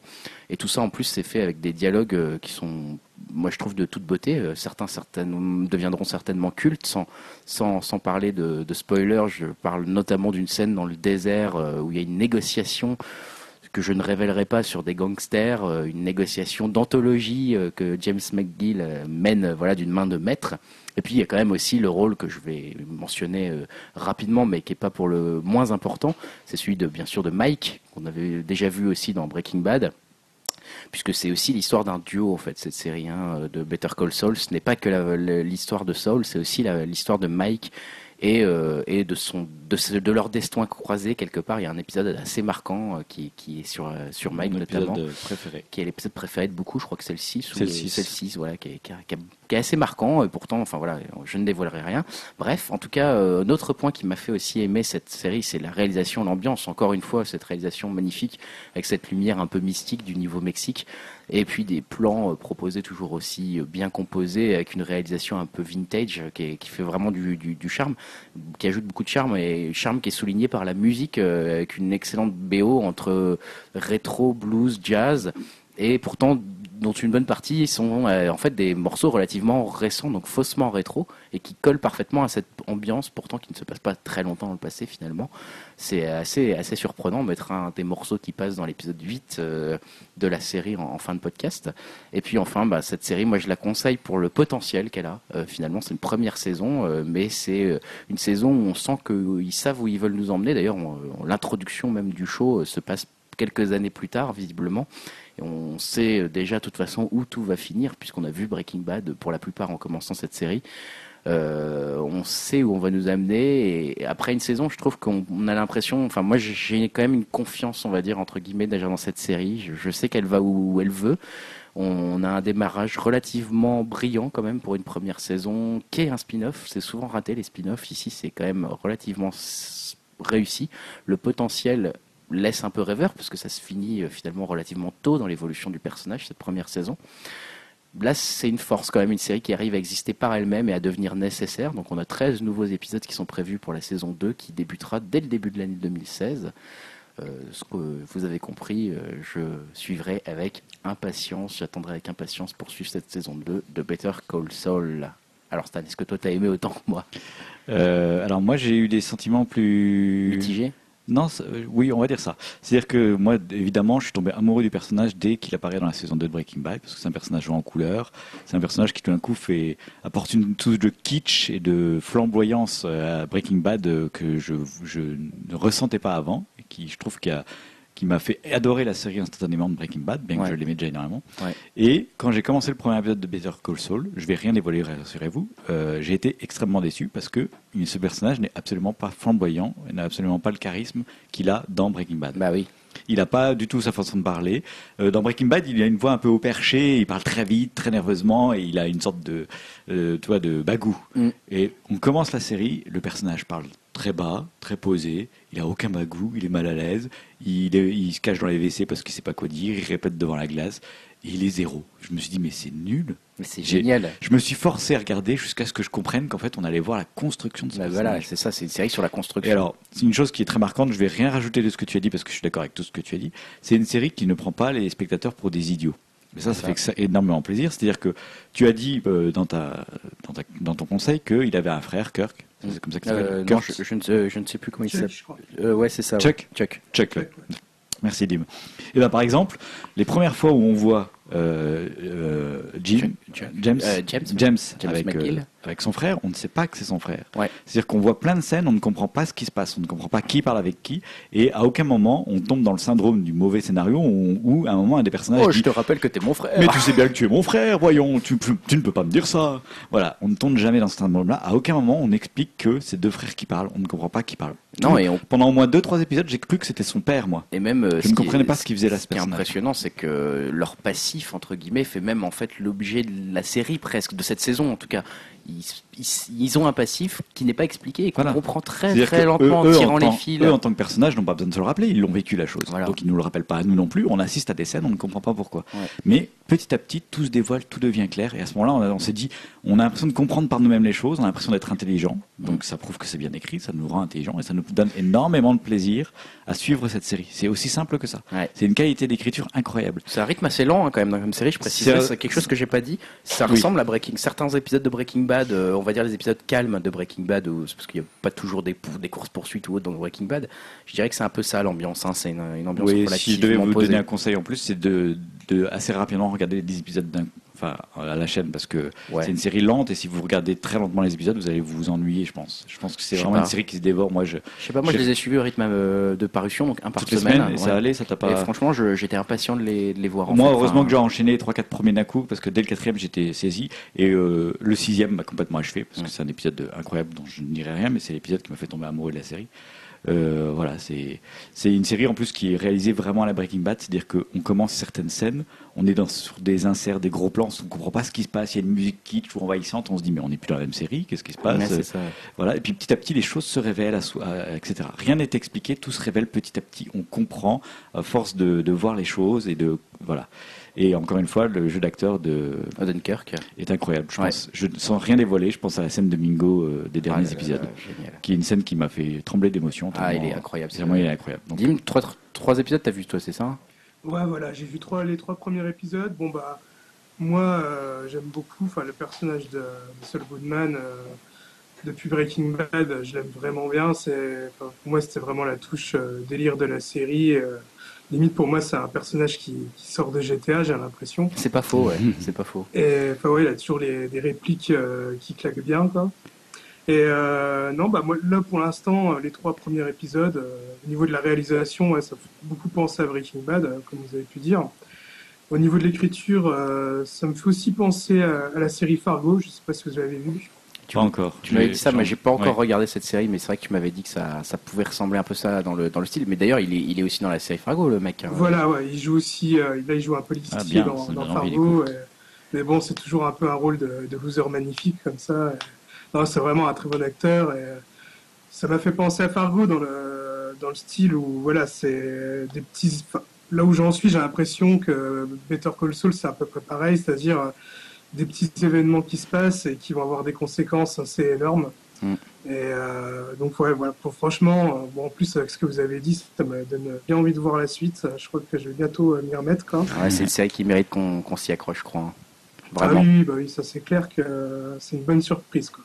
Une bonne surprise. Bah, J'avais juste une petite question. Mm. C'est si on n'a pas vu Breaking Bad, est-ce qu'on peut commencer par Better Call Saul? Parce que moi, je suis un peu novice, j'ai vu que la saison 1, ah bah, donc je ne connais même pas le personnage. Pendant toute la saison euh, de Better Call Saul, je me suis posé cette même question. Je eh suis ben, incapable d'y répondre. Moi, je dirais quand même non. Enfin, je dirais pas non dans le sens où tu comprendras pas. Tu comprendras tout ce qui se passe, mais euh, dans le sens où tu rateras un pan de la de la volonté, je pense, des créateurs même. C'est volontairement qui se sont situés avant c'est volontairement qu'ils ont fait cette série en spin-off après que Breaking Bad soit terminé. Ils l'ont pas fait au moment où Breaking Bad était en cours. Je pense que les grandes forces de la série aussi, c'est de, de, Better Call Saul, je veux dire, c'est que quand tu as vu Breaking Bad, tu sais où ça va aller et du coup ça, ça apporte un gros intérêt. Ce que vous c'est ça, c'est la construction du personnage. Donc oui. en fait, tu sais pas où ça va. Il y a un côté mythologique. Il y a un côté mythologique. Voilà, t'es comme sur des rails, tu sais où elle t'amène, mais tu dois comprendre comment ce chemin se fait, quoi. Et... Il y a à la fois le plaisir de voir, euh, de se dire comment comment il va arriver là où je sais il va arriver des six ans plus tard, et de le voir se débattre dans un passé dont tu sais l'inévitable mm. le fin, quoi. Enfin. Mm.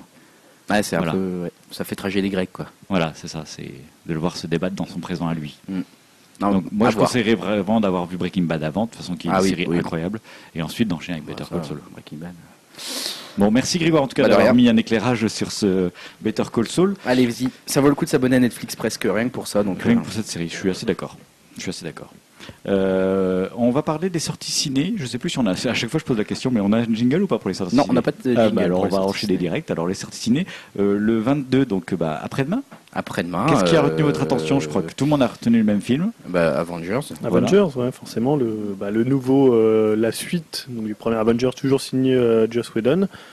Voilà, moi c'est un peu sans conviction. Voilà, moi j'ai bien aimé le premier, mais comme on en parlait la dernière fois qu'on avait fait un, ouais, on avait fait un dossier sur euh, les super-héros mmh. Nemesis d'Hollywood. Moi, je ce qu'on disait, je suis un peu lassé des films de super-héros, donc je sature un peu. Euh, je sais pas, les premières critiques que j'ai vues sont pas exceptionnelles. Ouais, j'avoue que la bande-annonce m'a pas plus hypé que ça perso. Hein. C'est-à-dire que je suis pas dans une attente de fou.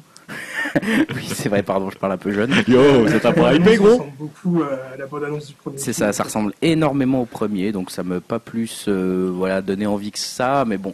Disons que le premier m'avait quand même bien plu. Euh, c'est sympa, ouais. L'ambiance m'avait fait marrer. Il y avait un côté osé, je trouvais, pour un film aussi cher, de faire une ambiance un peu légère et drôle, qui était assez réussi. Oui, bande de potes. Ah, c'était un one shot réussi, mais c'était un one shot. Du coup, on une suite. Bah là, c'est le test. Hein, pour moi, c'est l'épisode test, quoi. Donc j'ai envie de le voir pour ça aussi. D'accord. Dim, tu avais vu, tu as repéré quelque chose au cinéma? Tu as le temps de regarder un peu les sorties à venir? Euh, bah, le même jour, il y, a le, le nouveau film du réalisateur de Bienvenue à Gataka, mm. euh, Andrew Nichols, je crois, qui s'appelle Good Kill, je crois. Ouais, c'est ça, Good Kill, ouais. Qui peut être intéressant. Euh, c'est avec l'acteur, euh, je sais plus son nom. Ethan Hawke. Ethan Hawke, voilà, que j'aime bien. Et ça parle d'un pilote de, de drone pendant la guerre. Donc, euh, Donc pas du tout de la SF, quoi. Comment Pas du tout de la science-fiction comme dans Bienvenue à Gataka. Non, non, pas du tout. Hein. Mais après, j'en ai pas, j'ai pas vu de retour. Je sais pas ce que ça vaut, mais bon, ça a quand même attiré mon attention. Ouais, ouais c'est pas mal une question, une réflexion sur la guerre et sur un peu euh, presque la gamification de la guerre en fait. C'est-à-dire que c'est un pilote de drone, il se rend plus trop compte de ce qui tue et ce qui tue vraiment. Enfin, tu vois, c'est pas une question genre est-ce que je deviens fou, c'est plutôt euh, est-ce que je crée pas plus de terroristes que que je n'en tue entre guillemets mm. en, faisant mes drones quoi.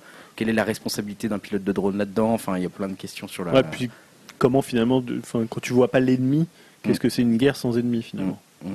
Ouais, c'est pas très intéressant. C'est un vaste sujet, mais Andrew Nicole, ouais, c'était euh, Bienvenue à Gataka. Ouais, avec, Simone aussi, que moi j'ai bien aimé plutôt avec. Euh, ouais, mais je trouve ça bien, Lord of War. Lord of War, oui, ça, c'est très, bon très film, très, bien. On se rappelle du, du, générique avec la balle. Euh, un des meilleurs génériques de, de films que j'ai vu. Ouais. Ouais, moi aussi, ça m'a. Bon, la bande annonce. Je l'avais mis aussi, Good Kill. Hein. Je m'étais mis avec un point d'interrogation, tu vois, comme quoi. plus pour Andrew Nicole que pour la bande annonce, pour le coup, mais. Bah, moi, plus pour Ethan Hawke. J'aime ah, bien ce mec. moi aussi. Ouais, il est très bon, ouais. Bon, et euh, le 29, la semaine d'après? Eh bien, le 9, rien du tout pour rien moi. Rien pour Grégoire. Eh oui, c'est la première fois que ça m'arrive. Julien, tu as un petit truc toi? Ouais, c'est vrai que c'était c'est une semaine un ah, peu. C'est une semaine de merde. Excusez-moi, je mets les pieds dans le plat, il n'y a rien. Moi, j'ai choisi un truc qui s'appelle Beyond Clueless de oh Charlie Line. En fait, c'est un documentaire sur 10 années de teen movie. Euh, ah oui, Clueless, d'accord, ouais, Clueless le film. Ouais, Clueless le film, donc c'est euh, de 95 à 2004. Euh, à travers apparemment plus de 200 classiques euh, du teen movie. Donc euh, ça va se pencher sur ce phénomène. La bande-annonce est assez énigmatique. En fait, on voit juste des, des jeunes qui déambulent dans les couloirs de collège et campus qui sont donc tirés des films. Mais tu vois pas tellement comment ça va être fait. bon, il y a une voix off. Et, et, tout ça, mais tu sais pas quelle, quelle langue ça va aborder, si ça va un peu soit montrer les meilleurs teen movies, les pire du, le pire du meilleur, on sait pas trop ce que c'est. Il y a eu pas mal de daubes. Hein. Il y a eu pas mal de daubes, mais je trouve que c'est un courant qui est intéressant, qui peut aller de d'American Pie, etc. C'est ça bah, Ouais, alors je sais pas trop. Je te ouais, les petites movies, ouais, tout à fait. on peut parler d'American Pie, on peut parler de euh, Lolita malgré moi, de Dangereuse séduction, de Clueless. Lolita malgré moi, pas mauvais. Hein. Mais on peut aussi aller même les films de, des films d'Apato. Hein. On a aussi du, du mm. teen movie dans les films d'Apato. Donc pour moi, c'est un style qui est très très large et qui a des, vraiment des nanars et en même temps des films qui sont plutôt réussis. Donc euh, il y a euh, Attention, je vais oublier le nom. De, quoi La fabuleuse journée de. Oui, euh, Fuller là. Ouais, de. Je suis désolé. Hein, mais qui est beaucoup plus vieux pour le coup. Là, c'est vraiment la moi, période. C'est un peu la genèse. C'est un peu la genèse du, du teen movie. Euh, il Avec Breakfast, le... Breakfast, Club aussi, mais ça c'est plus sérieux en fait. Ouais, c'est plus sérieux. Mais... mais... là, ils vont vraiment s'intéresser à la décennie 95-2004. D'accord. Pas grand chose le 20. Enfin, par ce documentaire. C'est un documentaire. C'est un documentaire, ouais. À part ce documentaire, ça. Rien relevé calme. Hein. Oh là là. Bon, bah, ça arrive des périodes T'as rien vu, toi, non Non, non, rien du tout. t'avais rien, t'as rien repéré le 29 non plus. Euh, non, je suis en train de regarder en plus, non, mais c'est vrai qu'il y a Ouais, vraiment c'est rien. ouais, c'est- une semaine assez Une catastrophique. bonne occasion pour regarder des séries. Regardez, euh, Better Call Better Saul. Call Saul. Bon, bah voilà. Eh ben, C'est- écoute, on a fait le tour. Oui, J'avais juste un truc à ajouter, j'ai retrouvé le nom du jeu dont je voulais parler tout à l'heure, Ah. c'était Binding of Isaac. Ah, bah oui, Binding of. Isaac, oui, voilà, merci. Qui a été fait par les euh, créateurs de, un des créateurs de Super Une Meat Boy. fois que tu le dis, de toute façon. Personne pour me soutenir hein, sur Non, coup. attends, c'était pas facile. Je suis, moi, je suis mauvais en jeu vidéo. Oh non, tu le n'importe quoi. Regarde tous les amis beaux que tu as. Mais c'est bien ce que je dis, justement. Je crois que ça prouve que je suis mauvais en jeu vidéo. Plus t'en as, plus t'es mauvais. D'accord, c'est un bon concept. Bon, sur ce concept, on va se quitter pour cette semaine. Je vous rappelle que vous pouvez nous trouver sur iTunes. Euh, vous cherchez Upcast tout simplement. Voilà, UPCAST. Voilà. On sait jamais. hein. Voilà, n'hésitez pas à nous mettre des étoiles, ça permet d'être plus visible sur iTunes. On a aussi un site qui s'appelle upcast.fr. Vous pouvez retrouver notre podcast chapitré. Euh, vous pouvez aussi nous laisser des commentaires, on est très sensible à ça. Mhm. N'hésitez pas à nous dire si vous avez euh, vu Better Call Saul par exemple, ce que vous en pensez, ou sur des news que nous avons données, de nous dire ce que vous en pensez, ou donner des compléments de news. hein. Ouais. Euh, on serait content de vous répondre, d'ailleurs on répond aux commentaires. On, On essaye, on essaye. On a eu des semaines chargées, mais on essaye. Ouais. on essaye. Voilà. Et sur Twitter, on dit arrobase Upcast France. Vous pouvez venir nous faire des petits coucous. Nous serons contents de vous entendre. Sur Facebook aussi, on est. On est sur Facebook. On On, est sur on la met Facebook. moins un jour la, pu- la page. hein. C'est plus juste un relais de la. Voilà, juste le Parce qu'on a podcast envie est d'avoir des publié. cookies sur notre ordinateur. C'est, on aime On bien les cookies. ouais. On a envie que Facebook sache que- qu'on existe. au moins, au moins eux. La NSA nous écoute et Facebook aussi. C'est déjà ça. bon, euh, on va terminer par une musique de Better Call Saul. Donc. Oui, alors exactement, c'est une musique dans l'épisode 8 et c'est Galt McDermott, Coffee Cold. Vous reconnaîtrez peut-être pour certains, c'est un morceau relativement connu. Donc euh, voilà, on va se quitter avec ça, un petit morceau un peu jazzy euh, pour, pour terminer ce podcast euh, et cette nuit qui s'achève pour nous l'enregistrement. On vous souhaite euh, de joyeuses semaines euh, jusqu'à notre prochain podcast. Ouais. Euh, au revoir à tous. Bah ouais, à bientôt. Salut Dim. Salut. Salut Ciao tout le monde. Salut. Salut à tous.